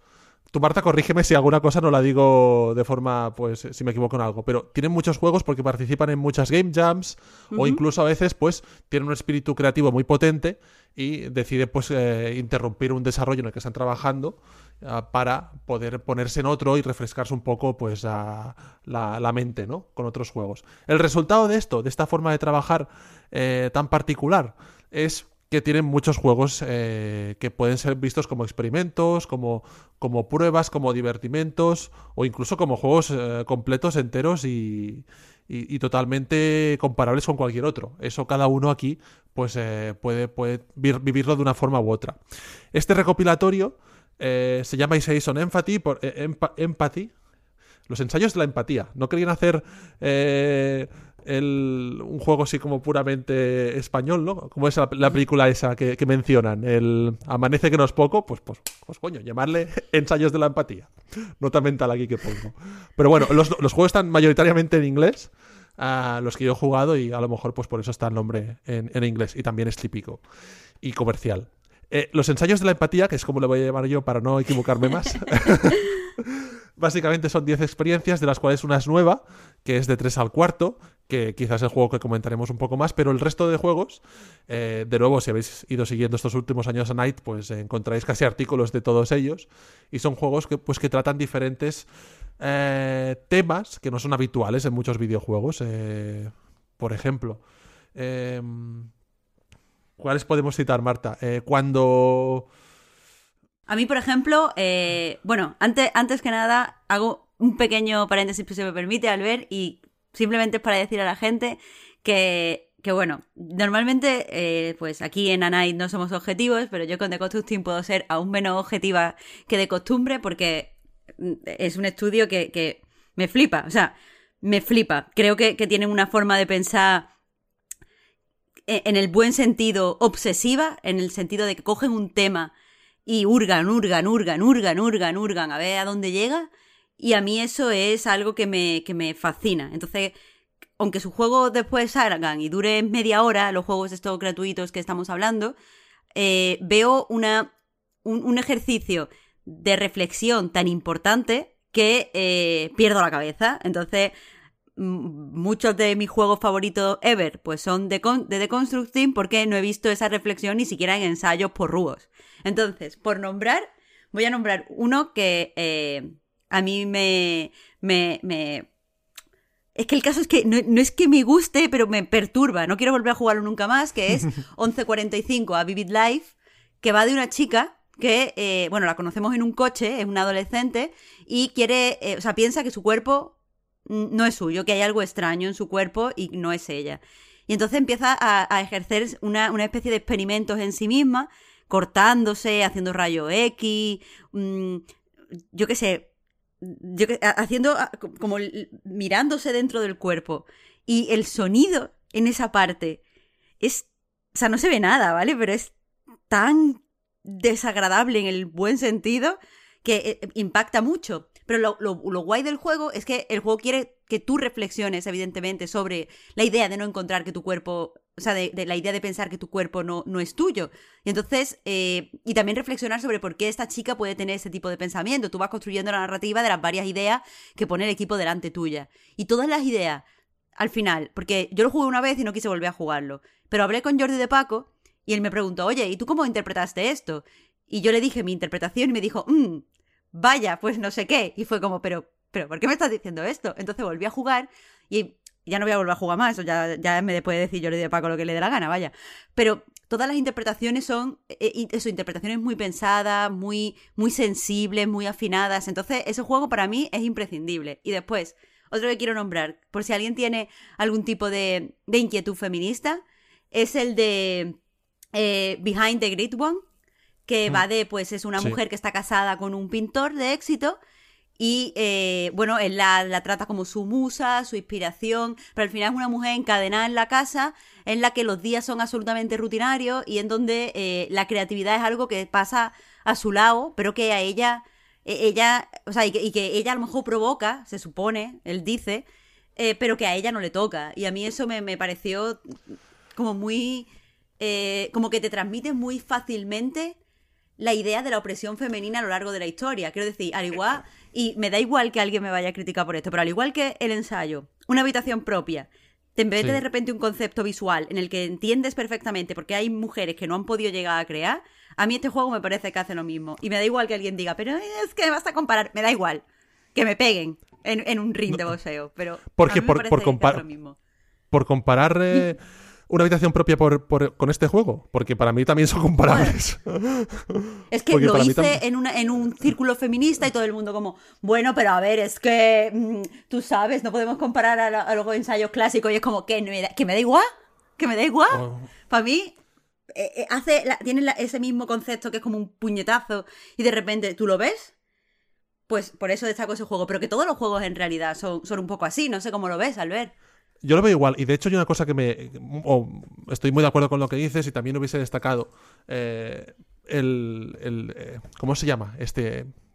Que no me sale el nombre, el segundo que has comentado. ¿El, de A Vivid Light o Behind the Great One? Behind the Great One. Ese es el típico juego que también es un, es un buen ejemplo de, juego que para personas que tienen una idea eh, equivocada o tienen prejuicios alrededor de los videojuegos, sobre sus temáticas. Hay mucha gente que sigue así. Eh, tú les haces jugar, bueno, no les obligas, les sugieres si quieren jugar, si quieren tener la mente abierta de jugar a un juego como los que propone eh, este recopilatorio y en concreto este, y, puede abrir la mente a mucha gente, que se pueden hacer otro tipo de temáticas, que no siempre todo es eh, aventuras, acción y emociones, sino que mm. pueden tratar temas, temas más no diría más profundos, no sé, temas más realistas del día a día de, las personas humanas. O que al menos lo pueden hacer en un sentido ensayístico. Porque yo encuentro eh, mucho ensayo en, en Deconstructing. Quiero decir, en de, 3, al cuarto, por ejemplo, que es el último juego, y si no me equivoco es el más largo de, pues de estos ensayos de la empatía.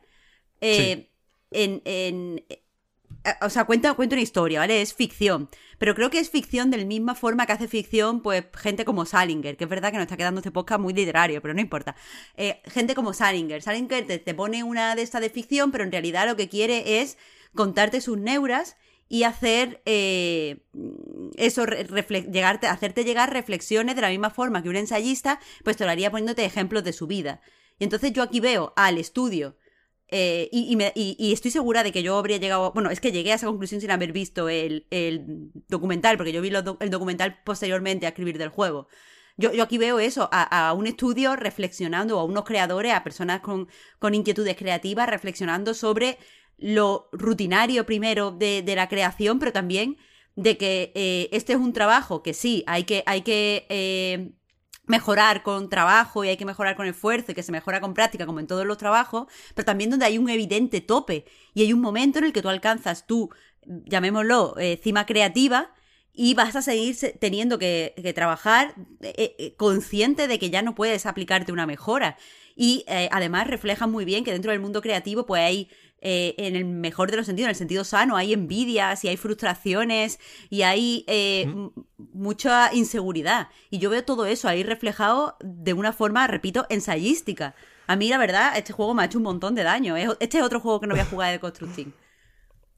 Porque es muy qué fuerte.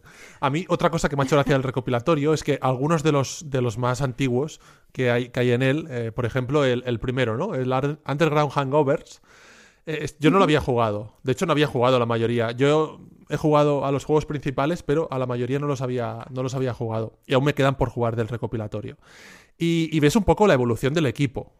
No tan solo por los temas que tratan, no tan solo por eh, la técnica, por una cuestión puramente técnica, ¿no? sino por, por, por, todo en general. ¿no? Y está, está muy bien como, como está planteado. También a nivel, si quieres hablar, aunque, aunque, este juego huye precisamente de esto, pero como producto, como producto, este, este juego que podéis comprar en Steam, eh, está muy bien acabado. Tiene estos documentales también de, que los grabó eh, Javi Román, también, o él estuvo trabajando en la edición, eh, seguramente con alguien más. Javi Coral. Ah, pues, pues eso, lo que decía, Javi Coral, que sabía que me dejaba alguien, disculpad. Y, ves un poco la evolución y, realmente a, mí me ha convencido mucho. Cuando lo presentaron dije, ostras, eh, sinceramente, dije, hola, van a lanzar estos juegos que ya están disponibles y cómo va a ser esto, ¿no? Había un poco de juicio, pero viendo cómo está presentado, ostras, hay cariño, hay mimo, tiene sentido, está bien que se haya hecho. Y, yendo un poco hacia al, que es más novedoso, que quizás el que la gente no... Tú ahora comentabas, Marta, que es el de 3 al cuarto, que, que es eh, la auténtica novedad dentro de este pack de juegos a mí me...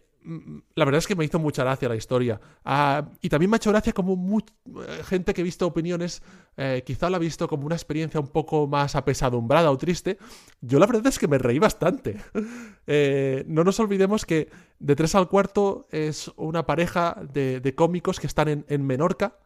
que hay, hay, una diferencia importante de edad también entre ellos dos y también esto tiene importancia en, la relación que mantienen. Y cada noche los acompañamos en una serie de monólogos que ofrecen en la playita. Em, y, bueno, van, van comentando, eh, van haciendo los monólogos, pero básicamente no, no son dos cómicos brillantes, o esto es lo que yo entiendo, y, seguramente también, Marta, estoy sacando reflexiones a partir del artículo que, publicaste, que hiciste el análisis o hiciste un artículo en el que reflexionabas sobre, sobre el juego. Y, me pareció eh, la propuesta que, tiene el juego y cómo se desarrolla. El, estilo es un poco Monkey Island, ¿no? Las batallas de insultos de, The Secret of Monkey Island. Tú tienes que buscar siempre pues la, mejor réplica y, y, cómo, y cómo mezcla esto con un sistema como con cartas me parece muy inteligente eh, y, me provocó hasta cierta... Me enganchó, me acabó enganchando, a pesar de que se acaba pronto, que en una hora y media puedes terminarlo y, tal. Yo tardé como un par de horas porque me lo pensaba mucho cada frase que decía, pero realmente pienso que tampoco, tampoco tenía mucha importancia las respuestas que diese, sino que las cartas eran lo realmente importante al final. Eh, es como yo creo que funcionaba el videojuego, porque al final eh, el juego tiene discurso. El juego tiene discurso, como el resto de, juegos de, este, de, esta recopilación, y, creo que el discurso está por encima incluso de las mecánicas, que hay mecánicas y están bien planteadas y bien diseñadas, ¿no? Pero considero que lo que te quiere explicar eh, y cómo se traduce luego a la forma de jugar eh, se sobrepone al hecho de jugar, ¿no? Tú juegas, tú estás dentro de la experiencia, es interactivo, es un videojuego, está bien, pero al final lo que el equipo de The Construct Team quiere explicarte con esta pequeña historia, em, y que bueno, si lo jugáis pues ya veréis un poco el desenlace y todo eso, creo que es lo, al final lo importante, ¿no? Esta, no sé, esta, experiencia que, íntima que comparte el equipo con, el jugador y que tú pues te sientes propia por el hecho de estar jugándola. Sí, a ver, eh, en el sentido de lo que decías de la comedia, eh, creo que ellos mismos dicen en el documental que lo consideran un juego cómico. A mí la verdad me rompía un poco el corazón el hecho de que el narrador que tenemos, eh, eh, que podemos leer y que nos dice las cosas que, los mm, eh, protagonistas no quieren decir, a mí, a mí me rompía el corazón que el narrador fuera más gracioso que, que los propios cómicos. Porque es, eh, es evidente que los chistes de esta pareja son malos y que, no es que sean malos accidentalmente, creo que, es muy interesante, o sea, muy inteligente por parte del equipo de dejar claro que eh, no, los chistes de esta peña son malos, nuestros chistes que nosotros hacemos son buenos y aquí están nuestros chistes. Entonces, a mí, eh, sé que eso es gracioso, pero a mí personalmente yo no podía pasar sobre la panita que me daban. Y en referencia a las mecánicas, eh, me parece que las mecánicas son inseparables del discurso, porque en realidad no es tanto un juego de cartas, o sea, de, combate con, con, cartas, como podría, yo qué sé, ser Slade Spire primordialmente, sino que son, es principalmente un juego de creación de mazos, siendo cada una de las cartas que mm. añades a tu mazo, eh, pues, pues una mejora en los chistes o por lo menos una salida de la mediocridad, porque puedes eh, coger una carta que sea un mejor chiste o hacer que eh, no te vayas a quedar nunca más en blanco y no vayas a joder el chiste. O sea, simplemente meter un chiste mediocre para poder quitar lo de quedarte en blanco. El problema es que hay un punto en el juego, que además llega relativamente pronto, en el que ya no puedes mejorar tu mazo alcanzar eso, tu tope creativo. Entonces, el discurso este de alcanzar el tope creativo y de ser consciente como creador que eh, no puedes mejorar, ya esto es todo lo que puedes hacer, da igual cuántos monólogos hagas, tu monólogo no va a ser mejor, se, transmite eh, ineludiblemente a través de, este, de esta pared con la que te das en el punto de vista mecánico. A mí eso me pareció muy, muy interesante, esa, esa enorme expresividad que tiene en ese, en ese momento, el hecho de no poder avanzar ¿Sabes? No puedes avanzar en el juego porque no puedes avanzar creativamente. ¡Boom! De construcción. Sí, sí, sí. No, no, es, muy bueno porque tú quieres que, mejoren. Yo al menos quería, yo estaba jugando y yo quiero, quiero, venga, va, ya lo controlo, ya lo controlo, ya lo controlo, no sé qué. Y yo, ostras, no puede ser hecho. He encadenado dos buenos chistes y, ahora de repente pues he sacado pues la... Solo me salen tres cartas malas. No puede ser. ¿Sabes? Y, pero yo, yo pienso que está, está hecho desde el diseño esto, o sea, está decidido. A lo mejor si lo vuelvo a jugar, que volvería a jugarlo, por cierto. Y eso dice muy bien de, de, de, todas las partes, de las tres partes que forman este juego, porque eh, no lo hemos comentado, pero eh, tanto la música como el pixel art acompañan muy bien, acompañan muy bien y es eh, muy entrañable y, te sientes muy cercano a, a ellos dos y, cómo se cuida el pequeño detalle. Aquí sí que saben medir sus fuerzas, yo al menos considero, ¿no? Antes hablábamos de Biomutant, que bueno, mira, mm, me sabe mal, pero no han, no han medido bien de qué son capaces. Yo creo que de Construct Team, aquí lo, bueno, esto lo, tienen experiencia, tienen 30 juegos, ah, mm, saben cuáles son sus, sus posibilidades y, y, las saben aprovechar bien. Eh, y, y, es que incluso a nivel artístico, sí, sí, o sea, es, es un juego muy brillante también. Y eso que, bueno, para quien puede parecerle eh, poca cosa, pero para nada del mundo. No, no, no, es, eso es. Eh, quien quiera pues, pues ver desde un punto de vista muy accesible qué se está haciendo la vertiente más experimental del videojuego, creo que tiene, tiene que pasar por aquí obligatoriamente. Yo, yo creo. O sea, es verdad que los juegos están. Eh, la mayoría gratuitos en el it.io del estudio. Pero la verdad es que desde el menú eh, a, lo, a, los documentales, el menú que además puedes pasar el, ratón y suenan eh, las diferentes ventanitas, hay una especie de descripción, puedes acceder al arte. Eh, hay, es una, una, edición cuidadísima. Y, ya te digo, para, para, estar en sintonía con lo que se está haciendo en la parte indie de verdad de la industria, yo creo que es imprescindible este, los ensayos estos. Totalmente de acuerdo. y no sé, comento Famicom y después pasamos a, a The Longest. Por mí sí. Por, por mí Va, yo era por no hacer eso, doblete español. Eh, bueno, pues eso, Famicom Detective Club es eh, pues una compilación de dos juegos que pueden comprarse por separado en, Switch, eh, que básicamente es una, una remasterización de pues los dos juegos clásicos de detective del 1998 y 1999 que salieron solamente, solamente en Japón. Son dos visual novel protagonizadas por un detective adolescente además, en el que pues tenemos que hacer lo, típico, hablar con los sospechosos, tomar notas, visitar diferentes escenarios y básicamente investigar para descubrir pues, quién es el culpable en cada uno de los dos casos. Eh, el caso es que estos juegos, es verdad que nunca habían salido de Japón, pero yo, por ejemplo, ya los había jugado porque están considerados como eh, los padres de Ace Attorney. Entonces, eh, pues había formas de conseguirlo, mm, ya sabéis, con, o sea, con pata de palo, con parche y tal. Eh, había una traducción bastante buena, de hecho, al, castellano. Entonces, pues, son juegos relativamente conocidos y relativamente de culto dentro de la gente a las que le mola la visual novel. Eh, pero esta es la primera vez, como digo, que se publican eh, fuera de Japón. Y algo ha sido además muy inesperado, porque no son juegos que de estos que se lleva pidiendo toda la vida, son juegos que quien le ha interesado porque le gusta a Isa como era mi caso, ya lo había jugado y quien no, no. Con esto quiero decir que eh, me interesa mucho saber cuál es el movimiento de, Nintendo aquí y si es que de cara al futuro pues se quiere mm, como revitalizar la serie y volver a sacar más, más, eh, más casos, más casos diferentes. Porque además eh, hay que decir que no es una remasterización y ya, y no es por ser una visual novel, se ha puesto menos cariño, menos mimos, se usan menos recursos, porque la verdad es que está de puta madre. O sea, hay animaciones increíbles, hay eh, un doblaje completo en japonés solo, o sea, las voces solo están en japonés. Eh, todos los eh, diferentes escenarios que visitamos están súper detallados, los verbos se utilizan muy bien, ahora explico lo de los verbos. Eh, todo, todo está, o sea, es un producto que se ha remasterizado con muchísima, muchísima calidad y que funciona excelentemente bien en Suite. Y a eso le sumamos que ya eran historias bastante buenas. Hay dos historias, que uno es El heredero desaparecido, que básicamente es, es, la que originalmente se publicó primero, es del 88, pero aquí pueden jugarse indistintamente. No hace falta jugar una primero y una después. Incluso puedes jugar una y no jugar las demás. Pero originalmente esa es la primera. Y es, eh, bueno, eso, la historia de un detective adolescente que trabaja, bueno, colabora ayudando en la agencia de detective local, al que, eh, bueno, le encargan investigar la muerte sospechosa de, una heredera. O sea, de una mujer, perdón, multimillonaria, que eh, además es, es, CEO de una gran compañía.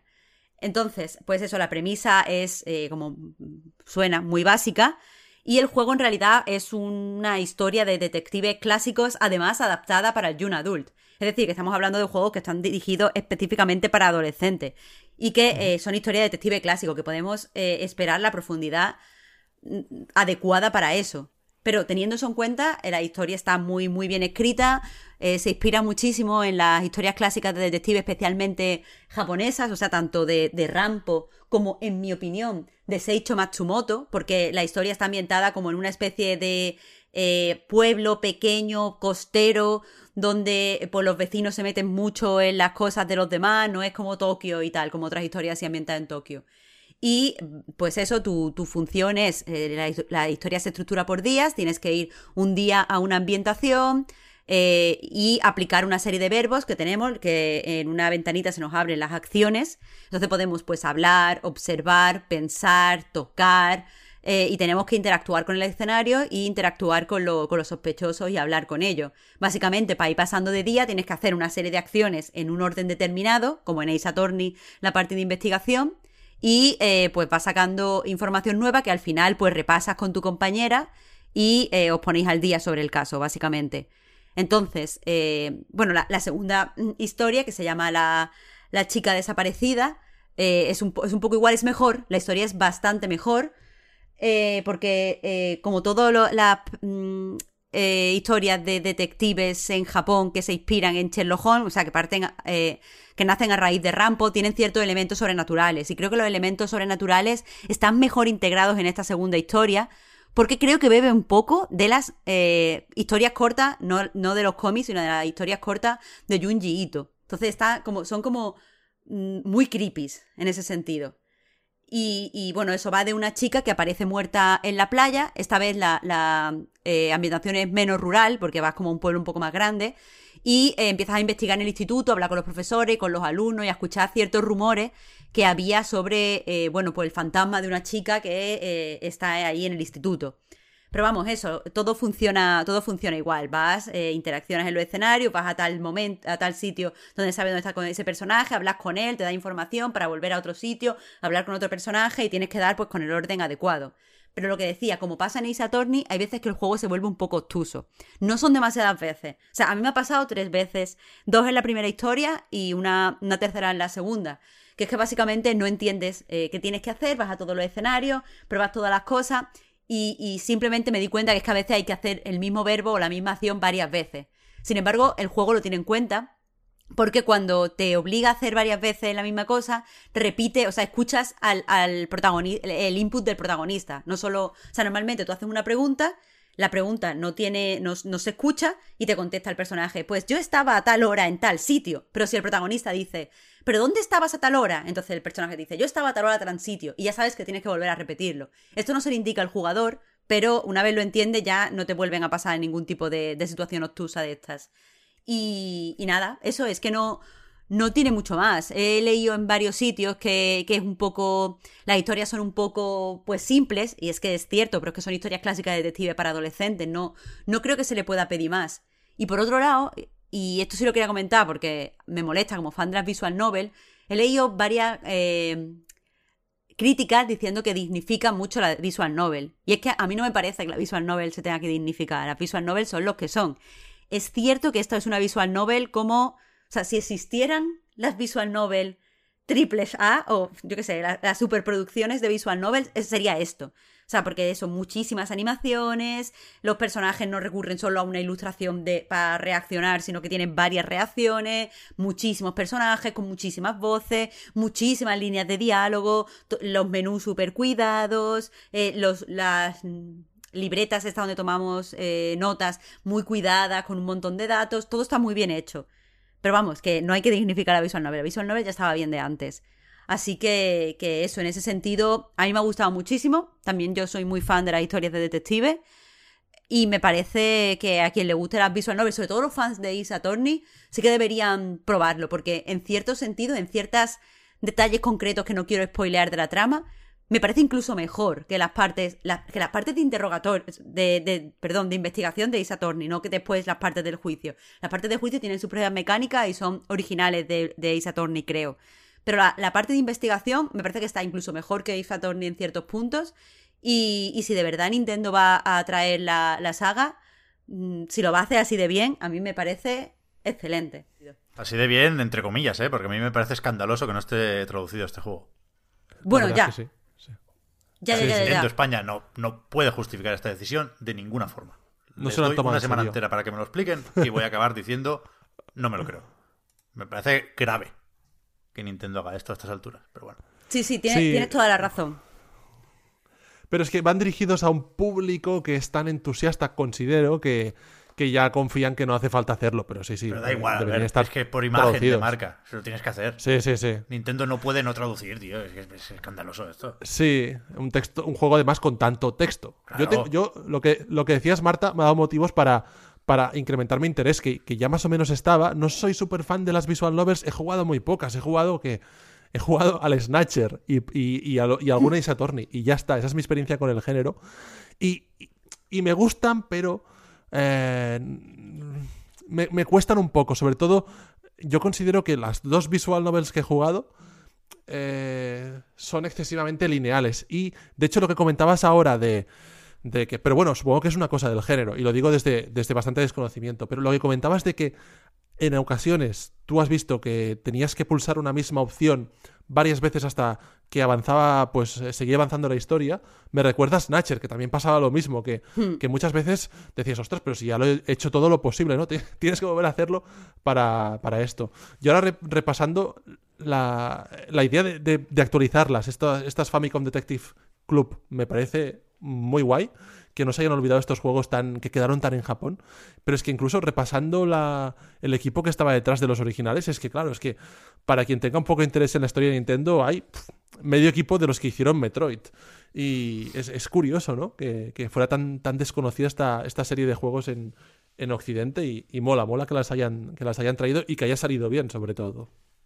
Ya, pero es lo que dice Pep, habría salido mucho mejor si se hubieran traducido, porque desde luego es que está específicamente, eh, o sea, es, evidente que esto va dirigido a un público adolescente y, muchos adolescentes no van a poder acceder al juego si no viene traducido, porque, joder, muchos adolescentes no hablan inglés, no tienen la suficiente contacto con el inglés como para poder eh, jugar el juego sin ningún tipo de... O sea, y disfrutarlo, disfrutándolo simplemente. Así que sí que es verdad que si tienes una saga adolescente y, no lo adaptas para que lleguen los adolescentes a él, pues es un poco criminal. Aparte que ya, ya os digo que son unos juegos muy, en, mi opinión, muy, muy vistosos y, que las historias son honestas, son lineales, eso sí que es verdad, Albert, pero mm, son honestamente buenas, están honestamente bien escritas. Así que no le hubiera venido mal un mimo que las diera a conocer aquí en España. Estoy, debería, no, no lo he escrito en el análisis, pero debería haberlo hecho, Pep. No, no, a ver, yo lo digo porque entiendo que, va a salir destacado en la eShop y tal, y, que gran parte del público de Nintendo no solo es más o menos joven, sino que tiene unas expectativas con Nintendo, por lo que hace a nivel de localización normalmente. ¿eh? Y esto, a no ser que tenga un, sello gigante que ponga solo en inglés, me parece que puede llegar a bordear la publicidad engañosa. Pero bueno, estos son batallas mías, ¿eh? que no. Lo, lo que quiero decir es que no es lo mismo que traer el Persona 5 sin Royal en inglés. Creo que no es lo mismo. No, no, no, no, no es lo mismo. Además son, son juegos para diferentes públicos, creo yo. Por eso. Y el último nombre que ha salido antes era el de The Longest Road on Earth, pero, si os parece, al ver, Marta, que lo habéis jugado los dos, lo dejamos para la semana que viene. Así metemos también a Víctor, que la cuña sí la cuelo en el programa de hoy, eh, ha estado trabajando, lleva un tiempo preparando el libro de arte del juego, que se publicará de parte de la editorial A Night Games. Y yo no he jugado, pero me gusta mucho el pixel art de, de Brainwash Gang, de Edu Berth y compañía, ¿no? Y el libro, la verdad es que ha quedado fenomenal. Está feo que lo diga yo, pero así lo, así lo creo. Pero es que hay que decirlo, el libro es la polla. Hay una escena doble donde las teclas de un piano se convierten en la siguiente página en, un reflejo, en un charco, que madre mía, Víctor, ¿eh? Sí, sí, sí, sí. Yo solo, yo solo os diré que eh, una imagen, que es un juego de imágenes, por lo tanto tiene todo el sentido del mundo que, hayáis pensado en la publicación de un libro de arte de, del The Longest Road on Earth. Pero para, es un juego de imágenes y, no sé si estaré la semana que viene, si podré venir o no, pero eh, la imagen que yo tengo de este juego es una que es la, que más me llegó, que es una cosa muy pequeña, que es em, un niño que está jugando con el seguro del coche, ¿sabéis? para, que se cierre la puerta. ¿Sabéis? Esa imagen para, a mí me llegó mucho, se ve en el juego, eh, porque yo es que no paraba. Era muy pesado y, no paraba de abrir, cerrar, abrir, cerrar, abrir, cerrar y dije, hostia, eh, hay alguien ahí eh, en el equipo de, de, de Brainwash eh, que, o, de, o Arturo Monedero, que también está implicado, o quien sea. Hay alguien ahí que tenía esa misma experiencia que yo y eso me hizo, me hizo mucha ilusión verlo reflejado. Pues eso, eh, lo dejamos para otro día, aunque veremos cómo le hacemos sitio si la semana que viene es igual de pre-3 que esta. Yo, yo digo, creo que una de aquí al 12 de junio no lo va a ser tanto. O al 10 de junio, ¿eh? que está el debate de cuándo empieza el E3, porque está el debate de qué es E3 y qué no. Pero eh, sabemos que el 10 de junio está lo de la gala inaugural, que no hubo el año pasado, del Summer Game Fest. Antes, pues veremos si Nintendo dice algo de un nuevo hardware, veremos si se filtra algo más, veremos si Far Cry 6 nos sorprende con algo que no se hubiera filtrado en el gameplay de esta tarde. Van a pasar cosas, se vienen cositas, desde luego. Así que muchas gracias por dejar que os las contemos. ¿Por qué digo esto? Pues porque el podcast Reload, igual que anightgames.com, es un proyecto que se mantiene gracias a vuestras generosas aportaciones. Patreon.com barra anightreload para más información. Los patrons tenéis ahora un ratito más de podcast en la prórroga a modo de agradecimiento. No sé al ver si hoy también vamos a hablar de Eurovisión. Creo que la semana pasada dejamos claro que no teníamos ni idea del asunto porque propusimos un país para ganar que ni siquiera estaba en la fase final. Historia, Pero bueno, lo que cuenta es la intención. con el resto nos volvemos a encontrar y escuchar. No sé, no sé cuándo. Quiero decir, la semana que viene tocará directo. Digo yo, ¿no, Marta? Porque es el primer... La semana, la semana que viene directo ya. Hostia, la semana que viene directo ya. 4 de junio. Pero, pero ¿qué ha pasado con el tiempo?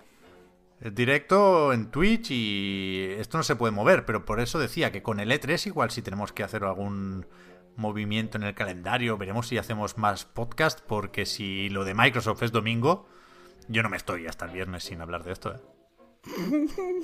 pues, pues, nada, pues lo tenemos que pensar, tío. Yo, que está ya aquí todo, tío, que está aquí todo ya.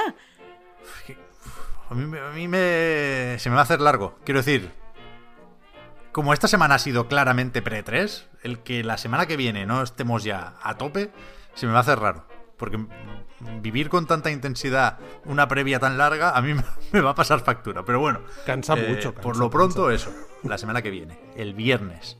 Vamos a suponer que a eso de las 10 estaremos en directo en Twitch para emitir el próximo programa del podcast Reload. Así que si podéis, esperamos veros entonces. Gracias por el apoyo, Gracias por seguirnos y ayudarnos a mejorar.